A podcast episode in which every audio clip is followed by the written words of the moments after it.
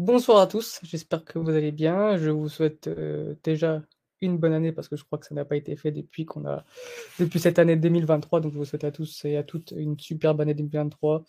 La santé surtout et le reste viendra. Donc voilà, on va on fait cette première émission euh, de, l'année et euh, ce soir on va parler de la 15e journée de la Liga Bwin. Donc il s'est passé des choses, on va essayer d'en parler brièvement mais avec avec avec certains détails. Et ensuite, on reviendra avec plus de, plus de temps sur la nomination de Roberto Martinez, qui a été officialisé aujourd'hui à 13h heure française et midi heure portugaise, comme le, nouveau boss de, notre sélection. Voilà, c'est fait. Euh, il remplace du coup euh, Fernando Santos après 8 ans de bons, mais aussi parfois de mauvais euh, services. Et voilà, c'est une nouvelle ère qui commence pour le, pour le Portugal et on va, on va parler de tout ça pour savoir si c'est si une bonne idée, une mauvaise idée, si vraiment si c'est si catastrophique que ça ou au final euh, c'est euh, c'est une bonne chose. Et pour, euh, pour m'accompagner ce soir, pour, pour parler de, de, ces deux différents sujets, mais passionnants, j'ai avec moi Mathieu. Comment tu vas, Mathieu? Bonsoir Alex, bonsoir à tous nos auditeurs. très bonne année à, tous pour cette année 2023. Et, et oui, des sujets intéressants aujourd'hui, hein, parce que la journée de la Liga Bwin de ce week-end a été mouvementée et l'actualité de la sélection n'arrête pas. donc, donc ouais, il y a une émission qui risque d'être intéressante. J'ai aussi avec moi Philippe. Comment tu vas, Philippe? Bonsoir à tous. Oh, bonne, bonne année à, tout le monde. ouais, une première, première émission de, de cette année. avec, avec quelques sujets, certains plus passionnants que d'autres, notamment quand on va parler de, du championnat, je pense que ça va être plus sympa. Euh, mais euh, mais j'ai hâte, euh, j'ai hâte de parler de, de Roberto Martinez aussi et de ce qui nous attend avec la sélection. Et enfin, le dernier de la soirée, Kevin, comment tu vas Kevin? Très bien Alex, je voulais souhaiter une très bonne année à tous nos auditeurs déjà, pour commencer. Et ouais, ravi d'être là. comme m'a dit Philippe, surtout pas de parler de la Liga Bwin parce que ça, ça, intéresse pas grand monde, on va dire. Euh, surtout avec les résultats de week-end. À part Mathieu, je pense que Mathieu est content. Euh, non, et Philippe, ouais, ouais, Il un peu laborieux aussi, mais, mais voilà. Et, euh, et, voilà. Et aussi parler du, du nouveau sélectionneur euh, espagnol de, de, la sélection portugaise. Ouais, il a bien précisé. Il embraye. Espagnol. Déjà. C'est vrai que c'est compliqué à accepter, mais on, on en parlera tout à l'heure. Là, on va commencer du coup par euh, pour parler un peu du week-end, enfin du week-end, ça a commencé dès jeudi soir avec euh, la victoire de, Braga contre euh, Santa Clara 4-0. On ne va pas faire du match par match parce que je pense que, chacun d'entre nous a vu certains matchs et je pense que c'est assez ennuyeux pour les auditeurs de, faire du match par match. On va plutôt faire un, bilan global, un résumé de ce week-end-là euh, et, faire ensuite un, petit tour de table. Ce qu'on peut vraiment résumer, Mathieu, pour commencer, c'est que Braga revient très bien après un petit passage à vide en fin d'année 2022 et aussi en début d'année 2023 avec cette, euh, cette prise contre, contre le Sporting en, coupe de, en Coupe de la Ligue. Braga est de retour en forme à deux victoires consécutives avec euh, sept buts marqués, si je ne dis pas de bêtises. Donc euh, un, 3-0 contre Benfica, il a maintenant un 4-0 contre Santa Clara qui a valu la démission ou plutôt le licenciement de, de Mario Silva à Santa Clara. Voilà, Braga est maintenant à 6 points du, euh, euh, du, du, du, premier, du leader Benfica. Est-ce que euh, les espérances pour le titre sont, sont dorénavant plus des espérances, mais on vous y croyez non, je pense qu'à Braga, on n'y croit pas encore, vu bah, les certaines prestations dont tu as parlé avant, avant, un peu avant la trêve et un peu au moment de la trêve avec cette, cette défaite face, à, face au Sporting Alva dans le Coupe de la Ligue. C'était que la Coupe de la Ligue, mais ça avait été un match qui, a, qui, avait, qui, avait, fait mal à la fois euh, en termes d'élimination sportive, donc dans une compétition qui n'est pas la plus grande des compétitions au Portugal, mais qui reste pour Braga une compétition importante avec des moments sympas vécus euh, grâce à elle, et, euh, et d'un point de vue mental, où euh, à avoir affronté le, le Béfica de Schmidt, d'avoir pris cette, ce match, cette défaite-là à l'époque, bon, les doutes étaient permis.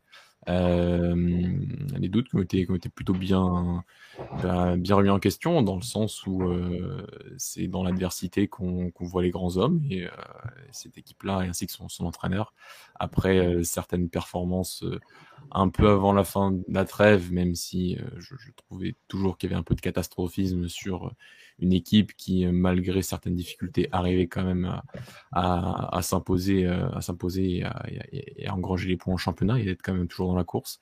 Et, et malgré ça, il y a une formule qui a, qui a plutôt bien fonctionné, qui a commencé après ce match à Sabefika, enfin pendant ce match à Sabefika, qui a été réutilisé face à, face à Santa Clara, avec ce, ce positionnement assez hybride d'André Horta plus haut sur le terrain, un, duo milieu de terrain Mousrati, euh, euh, Eros et l'inclusion donc d'un Victor Gomez euh, arrière droit euh, bien plus offensif et bien plus euh, précis dans toutes les d'un point de vue technique et d'un point de vue du, jeu offensif dans, dans son équipe, hein, euh, qui a permis de voir un, un Braga euh, sur les deux derniers matchs qui été euh, bah, très très bon, très très bon. 7-0 comme tu l'as dit, 3-0 face à Benfica inattendu mais mérité sur la performance, euh, performance de l'équipe et face à un Santa Clara qui était déjà en difficulté, je trouve, la semaine dernière face à Gilles Saint. Cette semaine, c'était encore une fois très compliqué défensivement. Et, euh, et face à autant de qualité euh, démontrée sur le dernier match, ça, ça, ça, ça, a rendu le score euh, ample.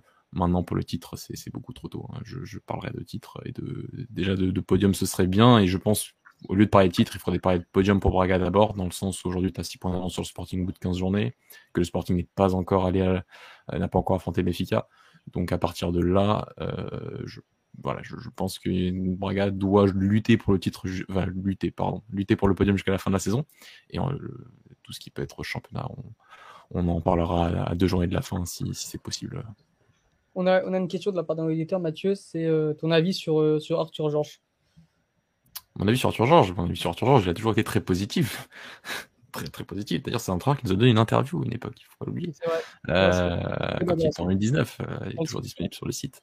Euh, non, c'est toujours un, à la fois, c'est un entraîneur qui, je trouve, euh, au sein de ses supporters, a un, un, problème, enfin, un délit, pas de sale gueule, mais un délit de, du côté un peu euh, défenseur central des années 90. Ça a été un, il a été considéré en 2021 comme euh, dans le 11 de, des légendes du, du Sporting Club de Regard en tant que joueur par ce côté défensif, et, défenseur de qualité pour l'époque, mais euh, assez rugueux et, de l'image assez défenseur des années 90.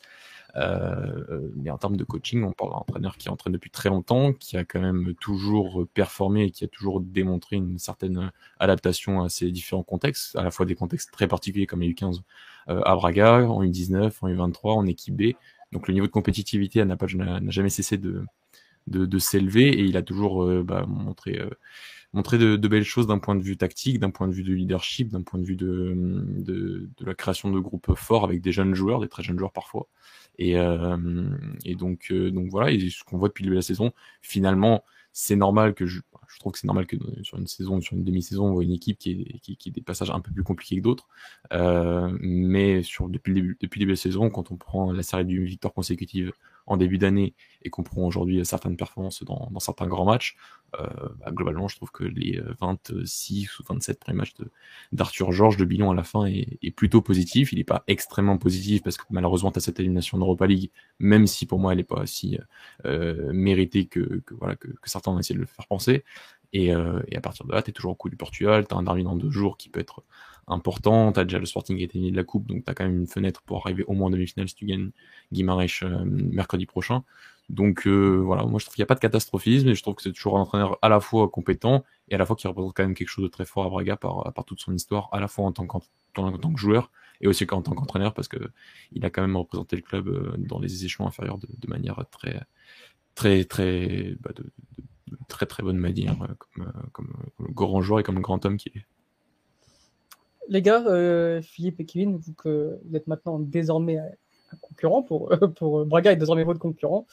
Euh, si je dis pas de bêtises, euh, Braga se retrouve. Attendez que je retrouve. Mais tac, euh, Braga se retrouve à un point de, de, de, Porto et il euh, y, a, y a six points du Sporting. Si je mets ouais, c'est bon. À six points du Sporting. Euh, et à un point, il y a quoi six points de Béfica, Philippe? Est-ce que pour toi, tu sens qu'il y a une réelle menace ou euh, tu te dis, bon, euh, quand même, six points d'avance sur Braga qui n'est pas vraiment formé pour, euh, pour, pour, lutter pour le titre, est-ce que on a quand même une belle marge et on n'est pas si inquiet que ça? Bah, euh, Ce qui est bien, c'est qu'on les a pas joués encore cette année. donc, on ne peut pas savoir. Euh, non, en vrai, on l'a vu. Hein. On l'a vu tout de suite que euh, il a suffi que nous, euh, on rate notre match et eux réussissent très bien leur match. Et si on rate notre match, c'est en partie parce qu'ils ont très bien réussi leur match. Mm. on voit qu'ils sont, ils sont, ils sont capables de, de, de battre les grands sur, sur des confrontations directes. Et d'ailleurs, nous, ces derniers temps, que ce soit avec Arthur Georges ou avec d'autres, c'est toujours un peu, un peu compliqué de jouer Braga. Je pense que ça fait quelques années que, que le, projet est, solide, à tel point que c'est devenu le, quatrième plus grand, voire peut-être même euh, peut-être euh, troisième par moment. Euh, donc, je pense que tôt ou tard, ils, seront, ils seront candidats au titre. Est-ce que maintenant, c'est l'année pour qu'ils puissent nous mettre des bâtons dans les roues à nous, parce que je dis nous parce qu'on est leader pour l'instant, mais le championnat est encore long. Euh, bah, la preuve qu'ils nous ont déjà porté la première défaite cette année et, d'une très belle manière de leur part. Donc, je pense qu'il faut qu'on fasse attention. Maintenant, est-ce qu'ils vont réussir à tenir comme ça sur la durée? Je ne sais pas. Je sais qu'ils ont un effectif qui pourrait faire pâlir pas mal de, de coachs. Euh, même au niveau de la profondeur de banc, euh, même avec l'intronisation des jeunes et tout. Euh, moi, quand je vois leur effectif, j'aime beaucoup ce qui est, ce qui est proposé. maintenant, à voir. moi, je voulais voir avec Mathieu, justement, c'était savoir qu'en est-il de la position d'Arthur Georges, parce que il, paraît qu'à un moment, il était un petit peu contesté. On ne sait pas trop pourquoi, d'ailleurs. Je ne sais pas si ça a été avéré, d'ailleurs, ça, ou, de, ou c'était vraiment ah, de la part de Salvador. Je sais pas si tu as un peu plus de choses, toi. On ne sait pas un peu plus, mais tu sais qu'à Braga, enfin, au Portugal, de manière un peu, un peu, générale, hein, quand tu prends, même Abel Ferra, quand il est arrivé lors de sa première saison, qui était dans une situation un peu similaire, enfin même très similaire, dans un entraîneur qui euh, était déjà passé par l'équipe A, était retourné en équipe B, et ensuite est revenu en équipe première euh, en étant catalogué entraîneur de l'équipe B. Euh, même en étant un joueur, euh, en ayant été un joueur plus important dans l'histoire du club euh, lors de sa période professionnelle, malgré tout, tu as toujours ce côté de tant que tu n'as pas fait tes preuves, tu restes l'entraîneur de l'équipe B. Tu restes, enfin voilà, tu as toujours un peu cette étiquette qui est collée, qui est collée et, ça reste entre guillemets toujours un peu plus facile potentiellement de te, bah, de te virer si, si, si, ça, si, ça, se passe mal. Abel Ferra, euh, voilà, sur la première, partie de saison de sa première saison à Braga, euh, a des résultats qui sont un peu plus compliqués à certains moments, pas sur des périodes de 5-6 matchs, hein, juste parfois un ou deux matchs un peu, un peu plus négatifs avec des défaites qui, qui, qui sont dans l'eau et euh, tout de suite tu as toujours voilà, un ou deux articles dans, dans, un board qui, qui, qui parlent de, de menaces, de ce genre de choses. Est-ce que c'est avéré par le président ou c'est toujours un peu pour faire du papier? Finalement, c'est toujours dur, de faire le tri. Ce, que, ce, qui, ce qui est réel, c'est que dès que tu as cette saison un match nul un peu plus compliqué, ou euh, surtout certaines défaites qui certes ont été difficiles à, encaisser, celle de, de, Casapi et de Chavez à, domicile, forcément c'est difficile à encaisser, euh, mais ça rentre tout de suite un peu dans les catastrophismes euh, un peu émotionnels qui est un peu caractéristique du supporter portugais, et ça donne ensuite voilà un, un peu de mauvaise ambiance autour du groupe et il a fallu quand même faire quelque chose d'assez fort qui est de battre des à domicile pour que tout le monde un peu te laisse tranquille par rapport à ça. Et c'est quelque chose un peu émotionnel au sein du, au sein du club et c'est quelque chose qui après se retrace un peu dans l'équipe dans le sens où euh, si l'équipe ne marque pas très tôt, et c'est ce qu'elle a fait face à Béfica et face à Santa Clara aussi, ça aussi il faut, noter, c'est que cette équipe-là, dès que finalement son plan A et euh, tout entre guillemets marche correctement et donc marque en, marque en premier, euh, tout de suite la machine se, se, lance et, et on a une équipe qui, qui, qui, est en confiance et qui permet de, de réciter un peu son football et, et, un football qui est quand même très positif depuis le début de la saison hein, à chaque fois que ça arrive. Par contre, pour changer les résultats en cours de match, ça a eu plus de difficultés et euh, c'est ce qu'on attend aussi quand parce qu'on sait que les matchs ne sont pas toujours aussi faciles entre guillemets ou en tout cas aussi limpides en termes de résultats que ces deux dernières, dernières rencontres. Mais, euh, mais voilà, il y a encore des choses à travailler. Mais de dire, un entraîneur qui est arrivé euh, l'été dernier, s'il n'avait pas encore des choses à travailler, ce serait un peu compliqué. Donc, voilà, sur, sur ce, que j'ai à dire sur, sur son. Sur, euh, Après, plus, plus, plus, concrètement, pour répondre à ta question, Alex, euh, je pense que euh, là, quand ça fait autant de temps que tu n'as rien gagné, que, que tu changes les choses drastiquement comme on l'a fait cet été, que ça tourne bien, et que tu es sur ton petit nuage, euh, tu as, tendance un peu à à pas à pas mettre les pieds les, les pieds par terre. La défaite contre Braga nous a permis de, de retrouver un petit peu un petit peu nos, nos esprits. il y a aussi le, le, fait de digérer, je pense, euh, le post Coupe du Monde, surtout pour pour nos deux champions du monde. Euh, donc euh, ça nous a fait du bien, je pense. Euh, il y a eu une bonne réaction là contre contre Portimonense. Et euh, bah, surtout quand on voit les, les, derniers championnats où tu vois que parfois tu peux, tu peux faire des remontadas de 7 points et finir champion, je pense qu'il faut qu'on se, on, on, on, ait peur de, de tout le monde, entre guillemets. Enfin, faut qu'on se méfie de tout le monde. Mais je pense que notre, notre plus grand adversaire, c'est nous-mêmes, tout simplement. Donc, euh, à voir comment on va gérer cette deuxième partie de saison et euh, en espérant qu'on finisse à la place dans laquelle on est actuellement. ok, Kevin, toi, euh, bah, c'est ça devient même concurrent maintenant pour la des Champions et pour la seconde place. Euh, bah, là, du coup, c'est, je suppose, un, sentiment totalement contraire à Philippe parce que tu n'as pas cette marge, tu es derrière. Est-ce que tu penses que quand même le Porto de Sergio Conceição, qui a toujours à enchaîner des séries, même après des mauvais résultats, tu arrives toujours à faire 7-8 victoires de suite qui te permet de te replacer et de, de, finir souvent deuxième ou premier, parce que tu n'as jamais fini troisième avec Sergio Conceição. Euh, est-ce que tu penses que vous avez encore la capacité de, dépasser ce Braga et de prendre l'avance ou tu sens vraiment que ça va être une lutte acharnée jusqu'à la fin? Bah, Pas comme tu l'as dit, euh, euh, connaissant l'entraîneur, Sergio Conceição, il arrive toujours à trouver ce, ce petit supplément d'âme à ses équipes et à les faire revenir dans la course. c'est rare que le SC Porto soit dépassé dans un championnat avec Sergio Conceição. ils vont toujours lutter jusqu'à la fin. Donc euh, moi, je les vois encore lutter jusqu'à la fin. Après, il n'y a, que un point qui sépare Braga de Porto déjà pour la, la deuxième place. Et après, comme vous l'avez dit juste avant, euh, on a bien réussi une année à, à rattraper 7 points d'avance de Benfica. Donc euh, rien, tout est possible avec ce FC Porto en vrai, j'ai envie de dire. Mais, euh, mais après, euh, c'est compliqué quand tu fais les mauvais choix. Et, et quand tu n'arrives pas à marquer aussi, surtout ce, ce premier but direct dans, contre des équipes comme ça, surtout face à un Casapi cette année qui, qui est très solide défensivement.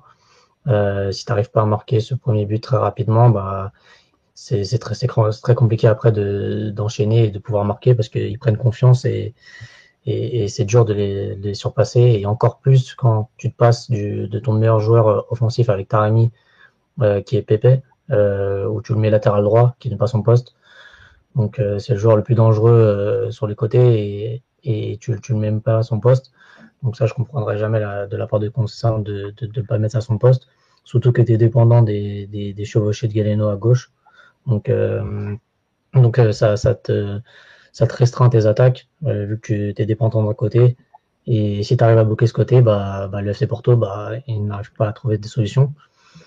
Donc, donc voilà. Et, et après, je pense qu'il va réussir quand même à trouver ce supplément d'âme, mais mais je trouve qu'il y a des choix qui sont qui sont pas très cohérents, même au milieu de terrain, où, tu vas aligner un, un Gruitch ou Ribé, alors que tu sais que tu vas affronter une équipe euh, qui va être très bien en passe, tu as besoin de créativité, et, et c'est tout l'inverse. Donc euh, c'est quelques choix qui, qui, qui, qui, font beaucoup de conséquences sur, euh, sur ce match. Donc euh, après, euh, j'ai confiance en FC Porto, je pense qu'ils qu vont réussir à relever la tête. Après, les chances de titre sont encore plus réduites maintenant encore moins de faux pas et, après on sait que le championnat se joue sur les confrontations directes. Donc euh, à voir ce qu'on va faire contre contre Béfica. Euh, Braga on les a gagnés à l'allier donc euh, on espère faire la même chose le match retour mais ça sera plus compliqué parce que ils sont sur une bonne dynamique. Donc euh, donc voilà et oui peur de Braga même si j'ai peur qu'ils soient pas habitués à, jouer les, le titre on va dire. Et donc, euh, je pense qu'il y aura quand même un petit relâchement de leur part à un certain moment de la saison. Euh, ce qui est normal parce qu'ils sont pas habitués à, jouer le titre. Mais, euh, mais toujours peur de Braga, surtout euh, qui sont très très compétents, on ne cesse de le dire. Ils font que progresser d'année en année. Et ils ont surtout un effectif aussi euh, très très fourni et très qualitatif euh, qui, qui ferait rougir aucun des, des autres clubs au Portugal. Si, si, je peux réagir sur un truc, Alex, avant une le micro. Non, je disais parce qu'en fait, j'ai pas eu la question dans total, euh, totalement de, de, notre auditeur qui parlait de Pascal Lupra pour, pour Arthur Georges. Je dirais que c'est un peu lui faire insulte, vraiment. Euh, je trouve que c'est quand même un super entraîneur. Pas ouais. je, je, t'avais pas entendu le dire. Non, non, je pense que c'est quand même un, très très bon entraîneur et, et ça, ça remarque par rapport voilà l'évolution de son équipe sur sur ces deux matchs hein, qui sont qui voilà, qui est pas une évolution éphémère. Hein, et je trouve qu'il a retrouvé un, un nouvel équilibre et que l'inclusion de Racine dans cette équipe, euh, euh, aux côtés d'Amousrati, a vraiment apporté quelque chose d'un point de vue offensif, dans le sens où finalement, à l'époque, on avait déjà un peu cet équilibre défensif avec Fabiano, euh, qui est un joueur qui réagit extrêmement bien à la perte et qui, et qui défend un contre un de, bonne manière et qui, a, une très bonne qualité dans, toutes ses interventions, même en, entrant dans, le terrain, étant un joueur qui, qui peut permettre d'avoir une ligne assez haute, mais qui est qui défend, enfin qui offensivement et techniquement est, beaucoup beaucoup trop limité. Et cette nouvelle formule de permettre d'avoir un Racic qui sera toujours, certes au milieu de terrain, mais toujours un peu plus quand même côté droit sur, le demi-terrain droit, et de permettre à un Victor Gomez qui, qu'on a peu vu depuis le saison parce qu'il s'est pas mal blessé et que Fabien avait pris une certaine importance ensuite, euh, mais qu'au fur et à mesure des matchs, on se rend compte qu'on a un joueur c'est international et sport espagnol et est un défenseur, euh, enfin un arrière droit de, très bonne qualité d'un point de vue offensif, qui a beaucoup de lacunes par contre défensivement. Là, c'est vraiment le revers de la médaille. Un joueur qui a vraiment du mal euh, d'un point de vue de, l'orientation des épaules, d'un point de vue de contrôle de la profondeur, par, euh, voilà certains certains problèmes qui ne sont pas euh, qui peuvent être résolus, je pense mais euh, qui ne sont pas encore à ce, niveau-là aujourd'hui mais qui permet d'avoir un, joueur qui permet d'avoir vraiment un appui sur Yuri Medeiros et d'avoir un, joueur qui est capable de dédoubler qui est capable de centrer qui a une bonne qualité de centre et qui fait que cette équipe-là, finalement, avec l'inclusion de Rasic et de Victor Gomez, et en gardant Andorta, parce qu'Andorta est un joueur magnifique, est un joueur qui valorise tous les ballons, qu'ils soient en 10, en 6 ou en 8, et, euh, à droite, finalement, tu as, une nouvelle dynamique qui se, crée offensivement et en gardant les équipes avec un qui reste aussi un joueur avec ballon de, de grande qualité. Donc je trouve qu'il n'est pas resté figé sur ses positions, qu'il a quand même continué, il a remarqué certaines, certaines lacunes, il a continué à évoluer, il a continué à garder son, à garder quand même un équilibre avec ballon. Et on a un joueur, on a une équipe de Braga qui, quand elle produit les, les deux performances et d'autres performances qu'on a vues depuis la saison comme ça, euh, démontre que c'est pas un entraîneur euh, de la trempe de, de Pascal Duprat, c'est quand même, c'est quand même bien meilleur. C'est pas un sauciflard. Bref. Alex, il faut toujours mettre le micro. On, va passer à d'autres sujets euh, un peu plus global du coup sur ce qui s'est passé ce week-end. Euh, donc on a vu euh, le, FC Porto faire un, match nul contre, contre, contre un, Casi, un Casapia. Là j'ai deux questions pour vous les garçons, on fera un petit tour de table. C'est tout d'abord est-ce que Casapia est vraiment un réel candidat pour, pour, pour la Coupe d'Europe? On voit qu'ils n'arrêtent pas de nous surprendre de, de, de, match en match. On se dit qu'au bout d'un moment ils vont finir par s'essouffler. Toujours pas. Alors, c'est pas la mi-saison encore. Il reste un match pour la mi-saison. Euh, on est, on est à la quatrième journée. Deux matchs pour la mi-saison, bah, bien sûr. Et au final, bah, euh, ils s'essoufflent pas. Euh, ils sont encore là. Ils sont encore en haut du classement. Et ils tiennent tête contre, contre le FC Porto à 10 contre 11. Donc, moi, petit tour de table, Mathieu, pour commencer. Est-ce que tu, vois en Casapi un, un, futur candidat ou même un futur européen? Je les vois candidats, mais je ne les vois pas forcément plus forts qu'un Guimarães, voire même qu'un Rio dans le sens où je, je, pense que sur Twitter je mettrai un truc bientôt sur sur la performance statistique de leur gardien qui est Ricardo Batista qui fait une saison absolument euh, phénoménale mais presque anormale dans le sens où il arrête un, nombre incalculable de buts quasiment fait il, il en avait fait qu'une seule face à Porto de mémoire je crois en deuxième mi-temps. Vraiment un arrêt très très compliqué à réaliser. Euh, depuis le début de la saison, il y en a quand même un paquet, parfois deux, trois de ce type-là, euh, notamment face à Braga, il arrête un penalty, euh, et dans d'autres matchs où il est, vraiment à ce niveau-là. Et donc, je, je pense pas que le, un, tel niveau de performance pour un, pour un bon gardien, c'est un bon gardien, il était déjà, il avait été, je crois, il déjà meilleur gardien de, de la Ligue de l'année dernière et, et continue en première division. Et c'est un gardien qui a une certaine expérience et qui avait déjà joué en première division avant d'arriver au Casavé. Mais, euh, mais il, a une, il y a une super performance de, de Ricardo Batista au poste de, de gardien de but qui, je pense, sera difficile à tenir jusqu'à la fin de la saison. Euh, maintenant, ils ont un petit match là. Euh, ils, ont, voilà, ils, ont, ils, ont, ils sont quasiment maintenus, donc euh, c'était leur objectif premier. Donc, euh, d'un point de vue, je pense, émotionnel, ce sera facile aussi de, gérer en mode on n'a que des choses à gagner et plus rien à perdre sur cette, saison. d'un point de vue du jeu, oui, il y a déjà des choses qui sont, qui sont quand même bien implémentées, mais est-ce que forcément d'un point de vue collectif, c'est largement meilleur qu'un qu'un même si c'est pas le meilleur Guimarães de ces dernières années, même si ça un peu mieux que, certaines saisons. Voire même qu'un Rio qui est une équipe qui, malgré tout, euh, d'un point de vue du, jeu, est une équipe de Louis Frère qui, est assez confiante dans ses, positions et qui est pas très loin non plus au classement. Euh, voilà, je pense que ça sera une lutte intéressante, mais je ne vois pas le Casapi comme. Je pense pas que le niveau global du Casapi soit, soit vraiment comparable à celui du, Gilles Vicente l'année dernière, qui était une équipe qui, selon moi, était, bien plus forte dans, dans, tous les domaines et qui avait même certains, un bon gardien, voire deux bons gardiens, mais pas à ce niveau-là et qui permettait pas un peu de cacher certaines, une certaine sous-performance de, des, des Lisboètes sur ce, sur ce début de saison. Kevin, ton avis sur Casapi, est-ce que pour toi c'est un réel candidat au titre, au titre À l'Europe euh, À l'Europe, euh, pour moi, oui, je pense, parce que je trouve qu'ils sont, c'est une équipe euh, très solidaire. Je pense que c'est une équipe qui a, qui a, un groupe très fort. On sent que chaque joueur joue pour l'autre. je pense que l'entraîneur est pour beaucoup.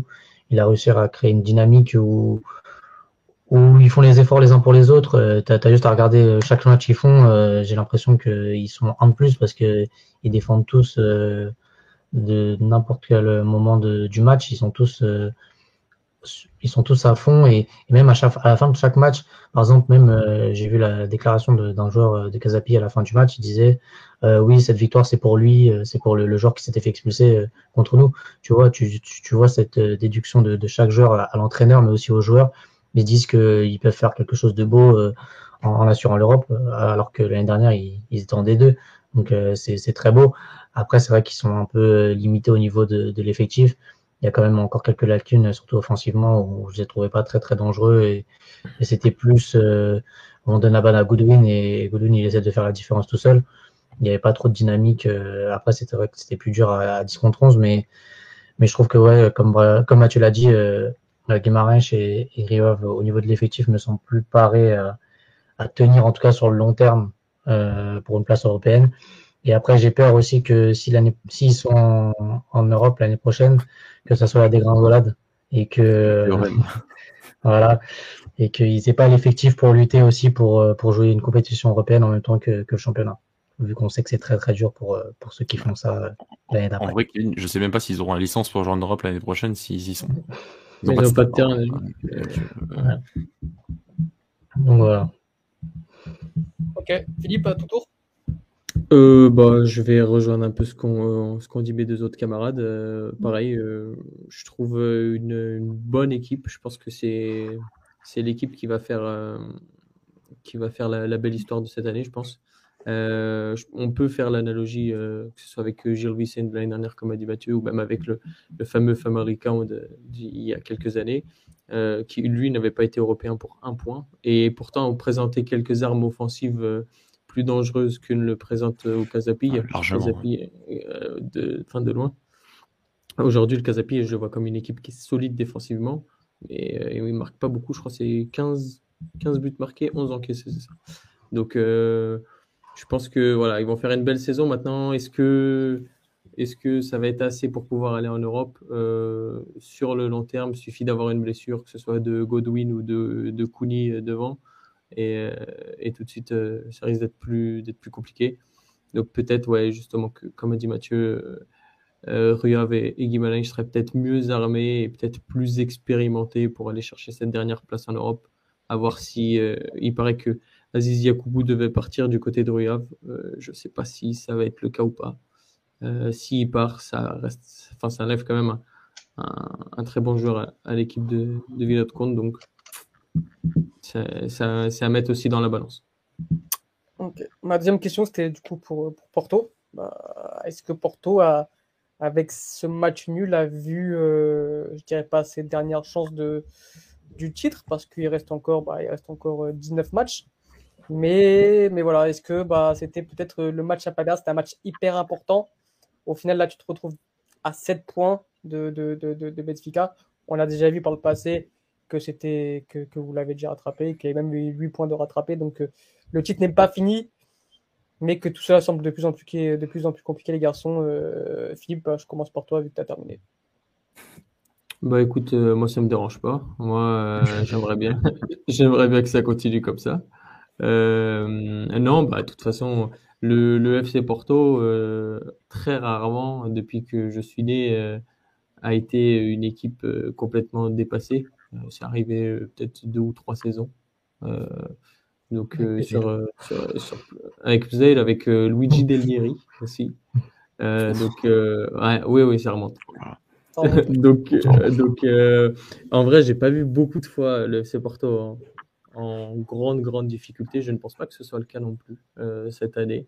Et, et, justement, quand, quand on les donne pour mort, et surtout avec Concession, c'est là qu'il qui ressuscite. Donc, je préfère me dire que c'est une passade. Et, et encore, enfin, moi, d'un point de vue extérieur, je ne trouve pas que ce soit quelque chose d'alarmant, encore une fois. Peut-être que Kevin a un autre ressenti et ce serait compréhensible. Euh, maintenant, euh, j'espère que ça, ça continuera comme ça le, plus longtemps possible. Et voir derrière Braga, ça me, ça me fait du bien. Moi aussi. Tu as un peu évoqué tout à l'heure euh, concernant Porto. Est-ce que tu y crois encore ou bah, ça me semble quand même très compliqué d'aller chercher ce titre? Ça semble... En vrai, ça semble très très compliqué pour moi, ça va dépendre aussi des, résultats de Benfica euh, face aux, autres équipes, euh, surtout face aux, gros.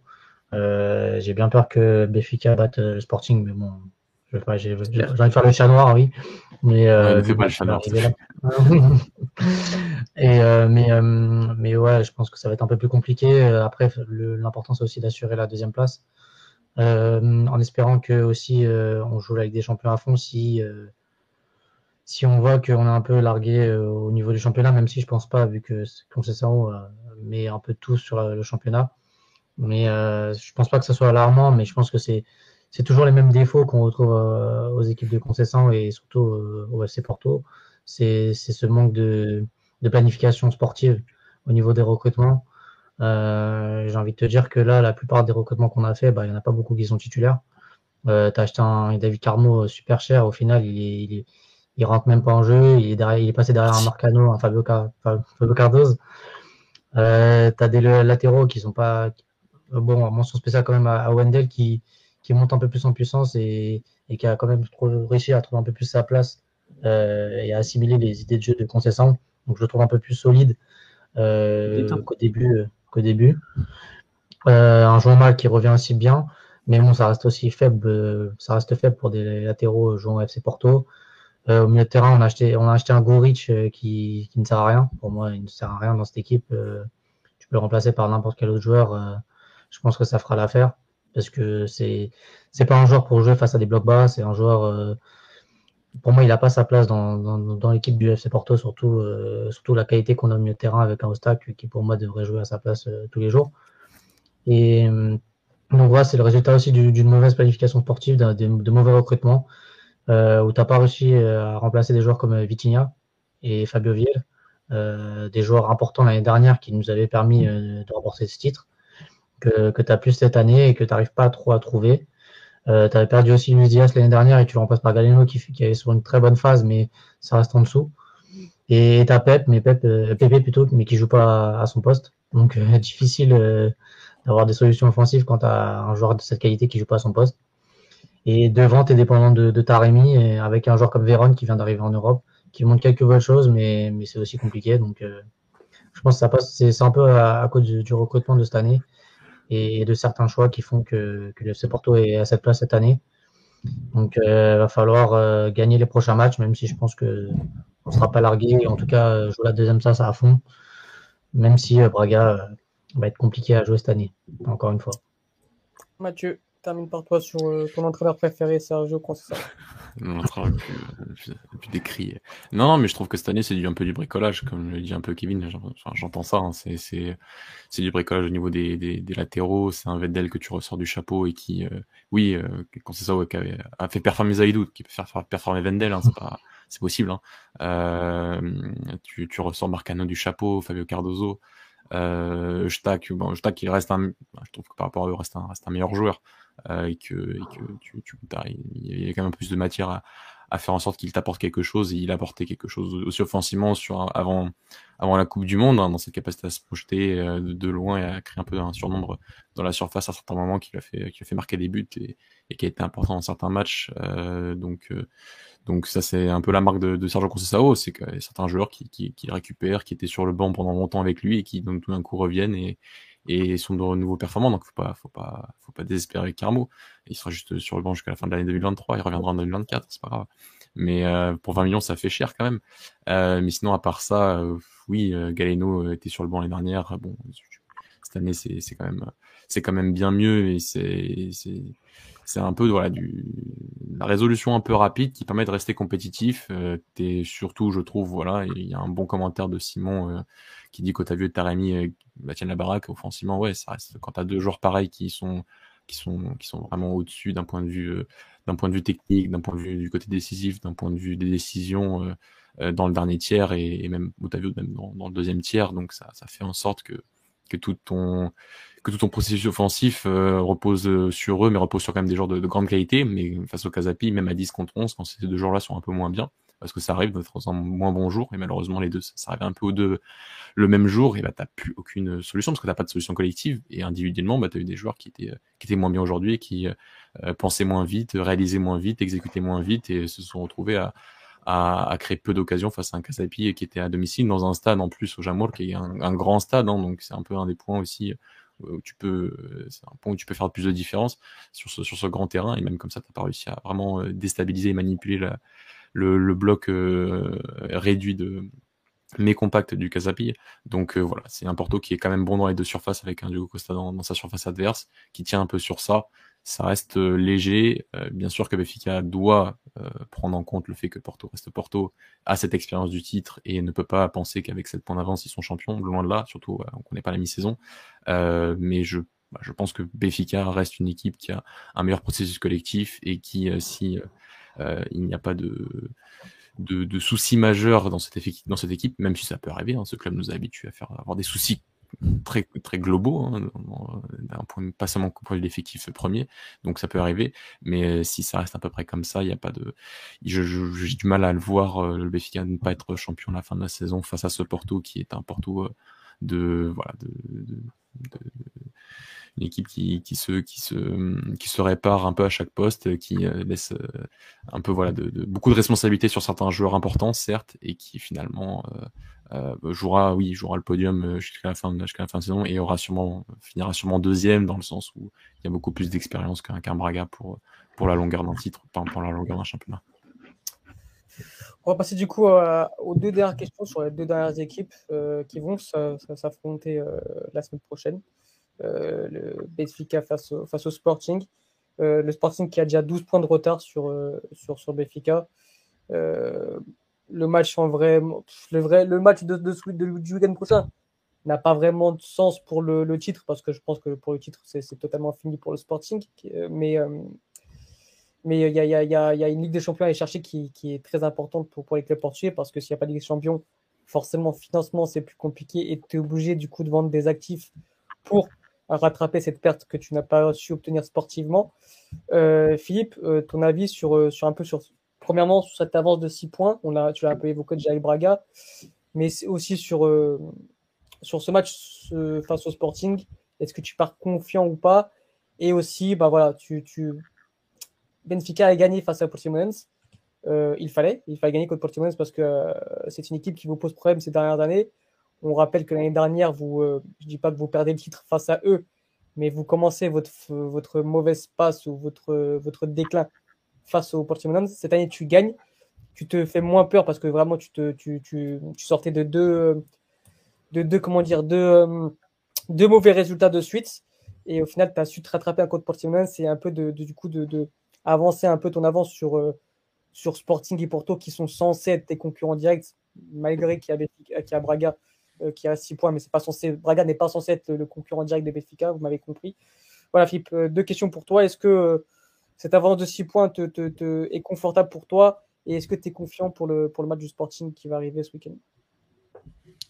Euh, bah écoute, euh, une avance de 6 points, c'est toujours, toujours un, bon petit matelas, euh, surtout, surtout au Portugal, j'ai l'impression, où c'est un peu moins ces dernières années, mais c'est un, un, championnat où tu es censé pas trop perdre de matchs, surtout face aux petits. Alors maintenant, euh, ça, commence à s'équilibrer un petit peu. Euh, maintenant, euh, maintenant, ouais, confiant, il faut toujours être confiant. je l'étais l'année dernière, à tel point que je me suis déplacé, et au final, c'est tout comment ça a fini. cette, cette, année, Dieu merci, ça va un petit peu mieux sur le terrain. je pense qu'ils ont encore eux, ils étaient dans un bon, un bon état animique.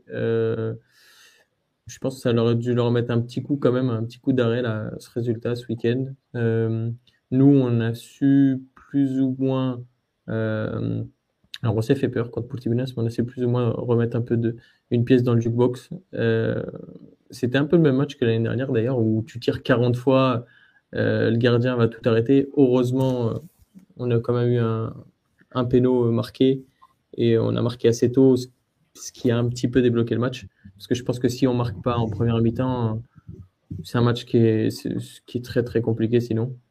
Euh, mais dans, dans le contenu, je pense qu'on a fait un bon match. Euh, notamment euh, des gars comme Chiquinho et Draxler qui étaient pas forcément des gars qu'on attendait.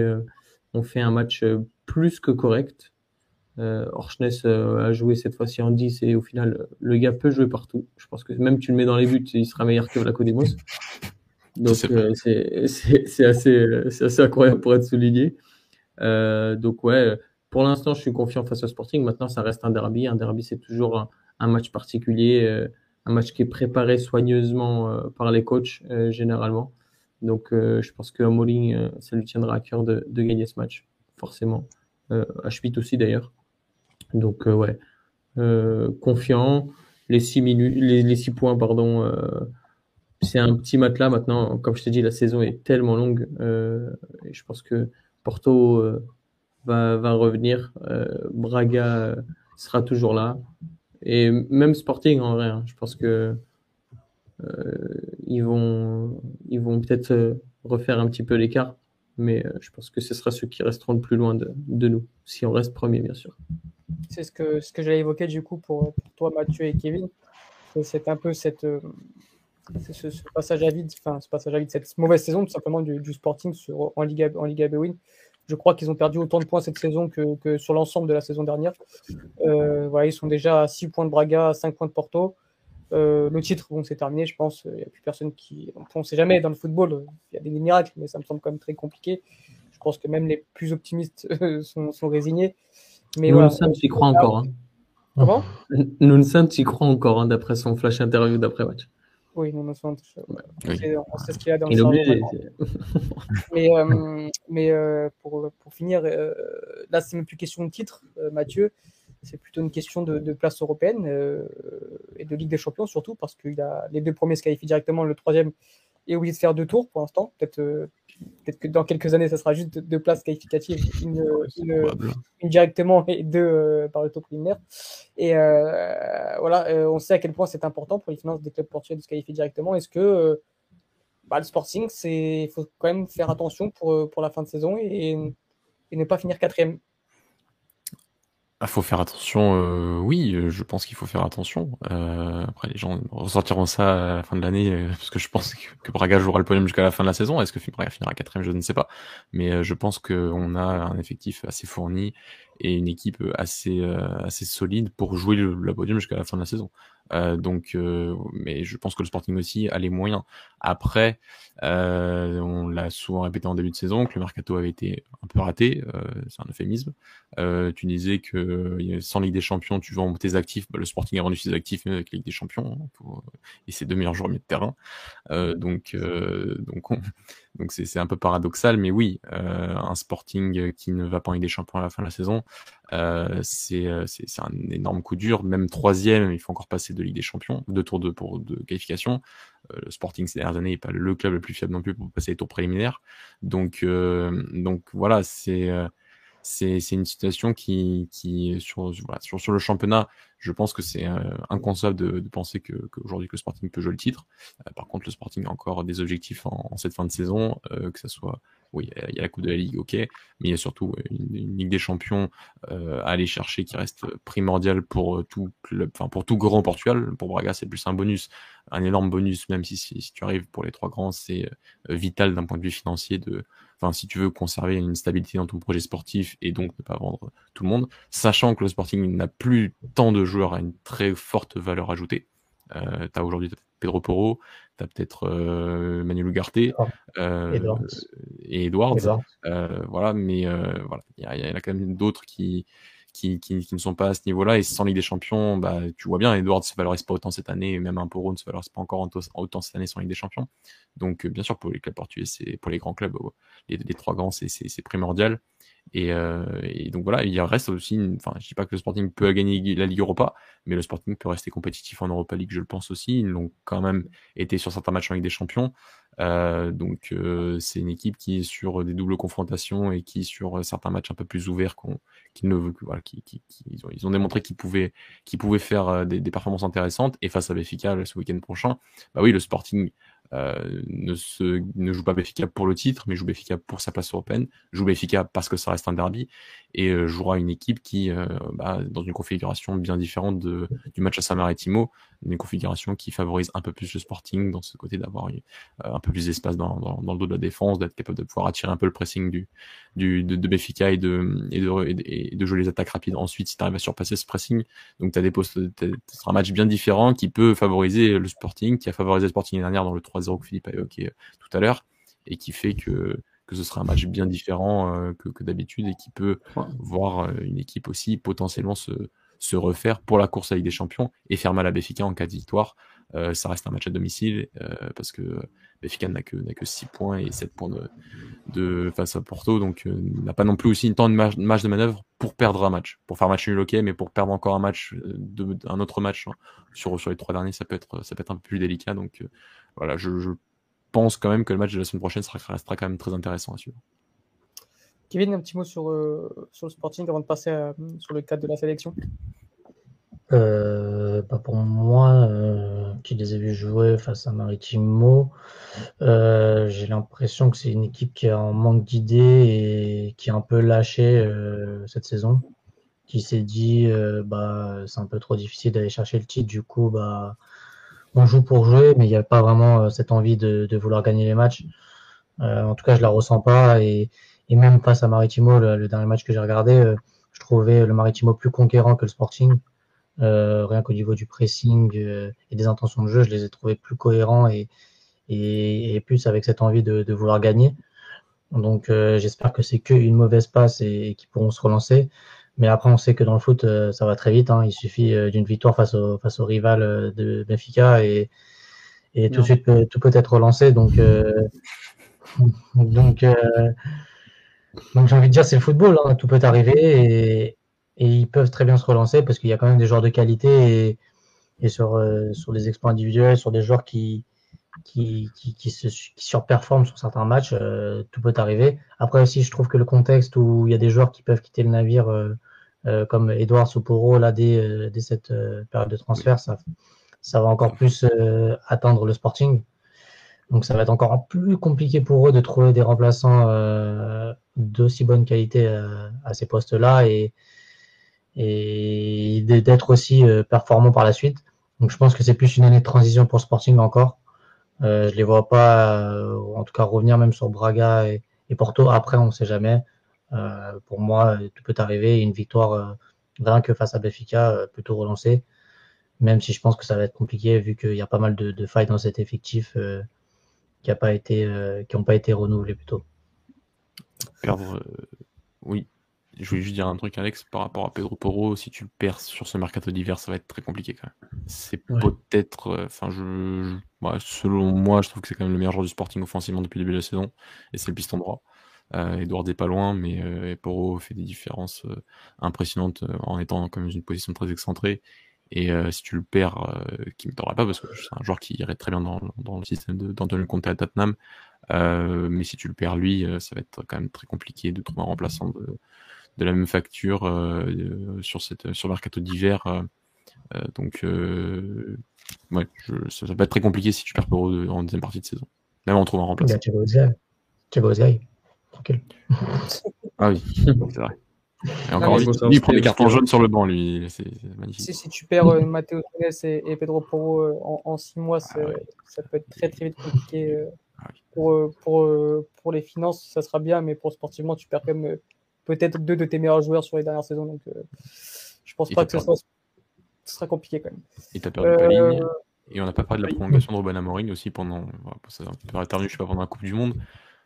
ça, arrêterait d'en parler aussi dans cette saison de autant d'années encore. voilà. C'est vrai que c'est. Je pensais qu'il allait partir un peu la saison prochaine pour, euh, parce que tu sens vraiment qu'il y a une fin de cycle il y a un essoufflement du vestiaire, mais visiblement non. Il, croit encore en ce projet. Euh, c'est surprenant. Mais, euh, C'est surprenant, surprenant de prolonger. au niveau des commentaires, on nous parle de, un, petit, mot sur les Morera, Neto, Semedo, les jeunes de, de Béfica qui ne veulent pas prolonger. Oui, un petit mot. Enfin, rien d'officiel encore pour l'instant, même si Morera, ça me semble vraiment confirmé parce qu'il a été exclu d'équipe première. Maintenant, euh, bah, c'est leur choix. Euh, c'est pas le bon choix, mais euh, voilà, on peut pas peut pas dire grand chose à part que c'est dommage et, que bah, ça aurait été cool pour eux et pour le championnat portugais qui reste dans leur club formateur parce que c'est important de, partir vraiment à l'étranger une fois que tu es un joueur formé et que tu as vraiment fait des choses dans ce championnat. Mais bon, c'est leur entourage, c'est leur choix, il faut respecter et, et, voilà, et attendre ce qu'ils vont faire de, de, leur carrière. Et enfin, si on allait parler de Félix, euh, c'est pas, c'était pas au menu. On en parlera peut-être dans les mentions spéciales, mais euh, pour l'instant, il n'y a rien d'officiel, donc euh, on va pas évoquer le cas Félix. Je pense qu'on évoquera peut-être sûrement, sûrement la semaine prochaine. Donc, donc voilà, il y, a, y, a, déjà 50 minutes d'émission, donc on va passer quand même au sujet de, de, de la sélection. C'est le sujet le plus croustillant de, de, de Caillou aujourd'hui. La, la, nomination de, Roberto Martinez à la tête de, notre sélection, donc entraîneur espagnol de, 49 ans, euh, qui, arrive après, euh, après six ans euh, à la tête de la Belgique. Donc Roberto Martinez pour, pour évoquer un peu le personnage. donc c'était un ancien joueur, un ancien joueur très moyen qui a fait une carrière très moyenne. il a été formé à, à ouais, il a été formé à Saragosse, non? Ouais, il a été formé à Saragosse. Il est ensuite parti, il a fait une petite carrière en Angleterre, il est arrivé en D4 à Wigan, il est parti en Écosse, il est revenu ensuite au Pays de Galles à Swansea, et il a fini sa carrière à 33 ans dans un club anglais de, Chester City. Donc voilà, vraiment une carrière très moyenne en tant que joueur. Et euh, au final, il a, vite, euh, comment dire, il a vite compris que c'était peut-être un meilleur entraîneur plutôt qu'un bon joueur. Euh, il a très vite su que, sa profession allait être dans, le coaching et il était vraiment passionné par la tactique très jeune. Et donc voilà, il a eu sa première expérience à Swansea, où il est fait monter de, de la League One en Championship. Il part ensuite à Wigan, en, 2009 où il gagne, euh, donc il fait une première saison exceptionnelle où il a, il réinvente un peu le, jeu à l'espagnol. C'était, ça le considérait comme limite comme le, futur Pep Guardiola où voilà, il, y a vraiment un jeu très, vraiment léché de la part de Wigan. Euh, deuxième saison, il gagne, il gagne la FA Cup contre Manchester City, mais il perd, euh, mais il descend en Championship. Et ensuite, bah, il est courtisé par les plus grands clubs anglais. Hein. Liverpool le voulait, mais au final, ils ont pris Rodgers il a atterri du côté d'Everton, Everton qui était une très bonne équipe de Première Ligue à l'époque, pour remplacer David Moyes. C'était pas chose euh, aisée. Il a très bien fait la première année où il obtient le record de points, je crois que c'était 79 points, et il réalise une première saison Everton, euh, je me rappelle, qui était euh, vraiment, vraiment cette équipe était vraiment très très belle à avoir joué, et bah, il s'écroule sur la fin. Donc sur la fin, sur les dernières saisons, c'est tout de suite plus compliqué. Et au final, euh, sa carrière d'entraîneur international de sélection commence avec la Belgique, où pareil, il commence, euh, très bien avec euh, cette très bonne troisième place lors de la Coupe du Monde 2018, où la Belgique, je pense, est la meilleure équipe du tournoi, bien que la France soit mieux en place et un peu plus comme sous forme de rouleau compresseur. La Belgique était l'équipe qui a, qui a le plus régalé durant ce tournoi. Ils finissent par perdre contre la France qui est champion du monde. Et au final, bah, je vais faire mon petit monologue un peu pour parler de, Roberto Martinez et ensuite vous lancer pour savoir si c'est un bon choix. C'est vrai que à chaud, on a été déçus, je pense. Je pense que c'est un choix très. On s'attendait pas à ce choix-là. Vraiment, il est sorti du chapeau. Moi, je m'attendais pas Roberto Martinez. On, on, nous parlait de Mourinho, on nous parlait de, de, de, de Bruno Lage, ça nous parlait un peu de tous les entraîneurs portugais. Nous, on espérait peut-être Abel. Euh, voilà, ça nous parlait un peu de tout le monde, de, de, de, Zidane ou je, ne sais quoi. Et au final, il y a, ce Roberto Martinez qui, sort du chapeau. Donc forcément, quand pendant euh, un mois, on te parle de Mourinho, je ne sais quoi, nanana, et qu'on te met Roberto Martinez sur la table, tu ne peux que être déçu. Euh, parce que bah, tu t'attendais à mieux. Tu viens de faire 8 ans de Fernando Santos. Tu as envie d'avoir un, top coach à la tête de ta sélection, d'avoir un, entraîneur, un sélectionneur qui va te permettre de franchir ce cap et de, et de devenir champion du monde parce que c'est notre but, c'est notre rêve à tous. Au final, avec Roberto Martinez, j'ai des doutes. Maintenant, quand tu prends du recul, c'est pas un mauvais entraîneur. Pour moi, on franchit un petit cap quand on passe de Fernando Santos à Roberto Martinez. Donc c'est pas compliqué. Hein. Euh, Fernando Santos, c'était vraiment le, fond du trou. C'est vraiment un coach de troisième, quatrième zone. C'est un mec euh, qui est totalement fini, qui c'est un, coach de l'ancien temps. Roberto Martinez, c'est un coach un peu plus moderne, qui a des idées un peu plus modernes, qui pratique un jeu un peu plus léché. Euh, ça ne sera pas le meilleur des Portugal. Je ne pense pas qu'il nous emmène au titre. Par contre, je pense qu'il va faire du Portugal une équipe un peu plus compétitive. Et c'était le but pour moi recherché de, la part de la fédération portugaise, du sens où, euh, comment expliquer? Le mandat de Fernando Santos termine en 2004. Tu ne pouvais pas démarrer un nouveau cycle avec un entraîneur qui allait tout bousculer et tout changer. Parce qu'au final, l'équipe que tu as eue en 2022 sera exactement la même que tu auras en 2024. Et, et c'est pour moi une transition qui est faite de bonne facture parce qu'au final, qui était libre? Qui était, Il n'y avait pas vraiment d'entraîneurs disponibles sur le marché ou d'entraîneurs compétents disponibles sur le marché. Les, entraîneurs portugais sont tous en poste, mis à part Bruno Lage. Mhm. Mais est-ce que Bruno Lage est meilleur que Roberto Martinez? Peut-être, mais Bruno Lage n'a pas cette expérience de sélection. Donc euh, c'est vraiment, voilà, c'est deux, deux, deux, avis différents. Euh, après, bah, tu avais quoi les entraîneurs étrangers, mais Zidane, il ne veut que la France. Tourelle, ça m'étonnerait que le Portugal l'intéresse. Euh, Luis Enrique, il veut reprendre un club. Au final, bah, quand tu regardes, bah, il te reste plus grand monde. Quoi. Il te reste les, coachs de second couteau. Donc Roberto Martinez. Maintenant, Roberto Martinez, n'est pas un, peintre, ce n'est pas un très mauvais entraîneur. Je pense qu'on s'est tous un peu, on a tous réagi un peu à chaud et, nous faire croire qu'il était pire que Fernando Santos. Moi, le premier. Mais quand tu t'intéresses au personnage, quand tu regardes un peu plus, quand tu prends du recul, c'est pas si catastrophique. C'est pas ce qu'on voulait, mais je pense qu'il ne fera pas franchir un cap. Et euh, c'est un entraîneur qui est très très bon sur ses premières années. Je pense qu'on va ensuite, sur euh, plus les années vont passer, plus ça va être compliqué parce que c'est un entraîneur qui, qui n'arrive pas à tenir son vestiaire pendant de longues années. C'est un entraîneur qui est trop gentil pour investir comme, le, comme un gros vestiaire comme le Portugal. Mais je pense que sur les premières années, on sera compétent, les garçons. Moi, je voulais avoir un peu votre avis sur, sur Roberto Martinez, Mathieu, pour commencer. J'ai fini mes notes. Merci pour cette introduction, Alex. Euh, oh Fred euh, d'ailleurs aussi euh, sur Twitter. Parce que parce que j'avais la flemme de faire le travail que tu as fait donc merci beaucoup. Parce que parce que c'est important la sélection donc forcément on s'intéresse et quand c'est un sélectionneur étranger même si on le connaissait un peu Roberto Martinez il est en train de première ligue quand même donc c'est pas c'est pas, pas quelqu'un qui est sorti du chapeau. Tu l'as dit c'était difficile de faire pire en termes de coach c'est vrai c'est difficile de trouver un, pire entraîneur que, Fernando Santos d'un point de vue du jeu.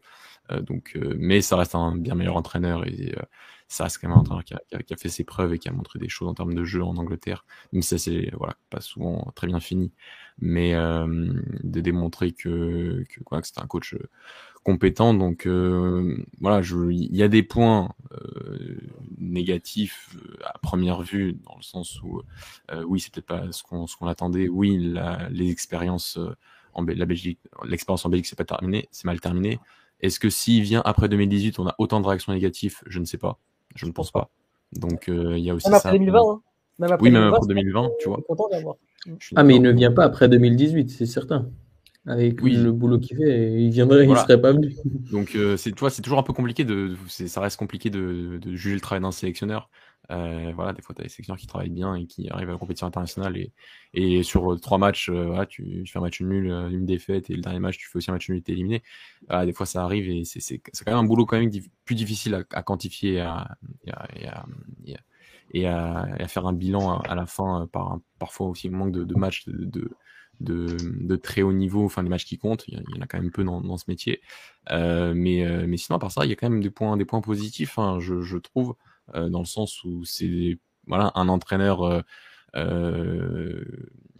qui a déjà qui connaissait qui connaît déjà le métier c'est un point qui est pas voilà c'est pas un point forcément primordial je, dis voilà Lionel Scaloni avant d'arriver en, équipe d'Argentine jamais entraîné un club de sa vie ni même une sélection donc c'est pas forcément si tu as été sélectionneur, mais ça peut aider quand même. Donc euh, c'est un point qui, qui, qui, qui, est non négligeable d'une sélection quand même compétitive avec aussi voilà, des, joueurs euh, de, haut niveau. Euh, donc il y, a ce point-là. deuxième point que, je trouverais, c'est le côté que, c'est un meilleur coach, oui, ça on l'a dit. ça c'est pas difficile. Et le troisième point, qui est le fait que c'est un entraîneur étranger qui a aucun lien avec le Portugal aussi. Et si on a autant, entre guillemets, fait l'éloge du fait d'avoir ramené Roger Schmidt à Mefica par rapport à de nouvelles idées, par rapport à une autre école, par rapport à d'autres influences, et par rapport au fait de ne pas forcément être euh, imprégné par le contexte portugais, le contexte lisboète qui peut parfois être euh, prenant, et eh ben, il faut aussi se, voilà, se, se, féliciter d'avoir potentiellement un entraîneur qui, bah, qui a aucun lien avec le Portugal, mais qui peut aussi apporter une autre vision qui peut aussi apporter quelque chose de, nouveau et que d'apporter notre influence. Il y a quelque chose qui revient. Voilà, si on regarde un peu voilà, ce qu'il a fait en Belgique, il y a quand même une volonté d'apporter aussi un peu plus que là de son, son poste de sélectionneur. Euh, une, volonté de, de, former, enfin une volonté de, aussi de, de, cadrer un peu ce qui se fait au sein de la formation de la fédération, d'avoir une implication dans les, dans les directives de la fédération. Donc ça, c'est un point qu'on avait noté entre nous en off par rapport euh, au, nom de Luis Castro. Euh, donc euh, c'est un point qui, qui, nous intéressait, donc il réunit aussi ce, cette, cette caractéristique-là. Donc c'est aussi à prendre en compte. Donc euh, oui, je suis tout à fait d'accord avec toi, Alex, sur le fait qu'on s'est peut-être un peu, enfin que, le peuple s'est un peu emballé parce que ce n'est pas ce qu'ils attendaient, mais finalement, qui croyait vraiment à Mourinho, qui croyait vraiment à Belferreira, qui quand même, nous, on l'a entre nous, on, l'aime beaucoup et on connaît ses, qualités, mais faut pas oublier qu'au Portugal, euh, bah, il est moins bien coté au Portugal qu'au Brésil, hein, euh, dans le sens où, voilà, quand il a gagné, un titre au Portugal, il fait pas l'une des journaux, euh, comparé à un certain Georges Jesus. Euh, c'est un central qui avait pas entraîné les trois grands. Donc là, je, pense qu'au Portugal, il faut pas non plus euh, trop euh, surcoter si on peut dire ça comme ça, la cote de, de, de, d'Abel Ferrara. Et ensuite, euh, voilà, Sergio Conceição, euh, c'était quasiment impossible. On le rentre dans une période où il y a encore les clubs. Paulo Fonseca, c'était euh, là aussi quasiment impossible. Il restait peut-être Bruno Lage. Est-ce que Bruno Lage aujourd'hui est véritablement un meilleur choix que Roberto Martinez? Je pense qu'il y a débat, euh, même, si je l'aime beaucoup en, tant que personne et en tant que, même aussi en tant qu'entraîneur. Donc, euh, donc voilà ma, ma réflexion sur, sur Roberto Martinez et, et comme on l'a dit il y a quelques années, laissons sa chance au produit.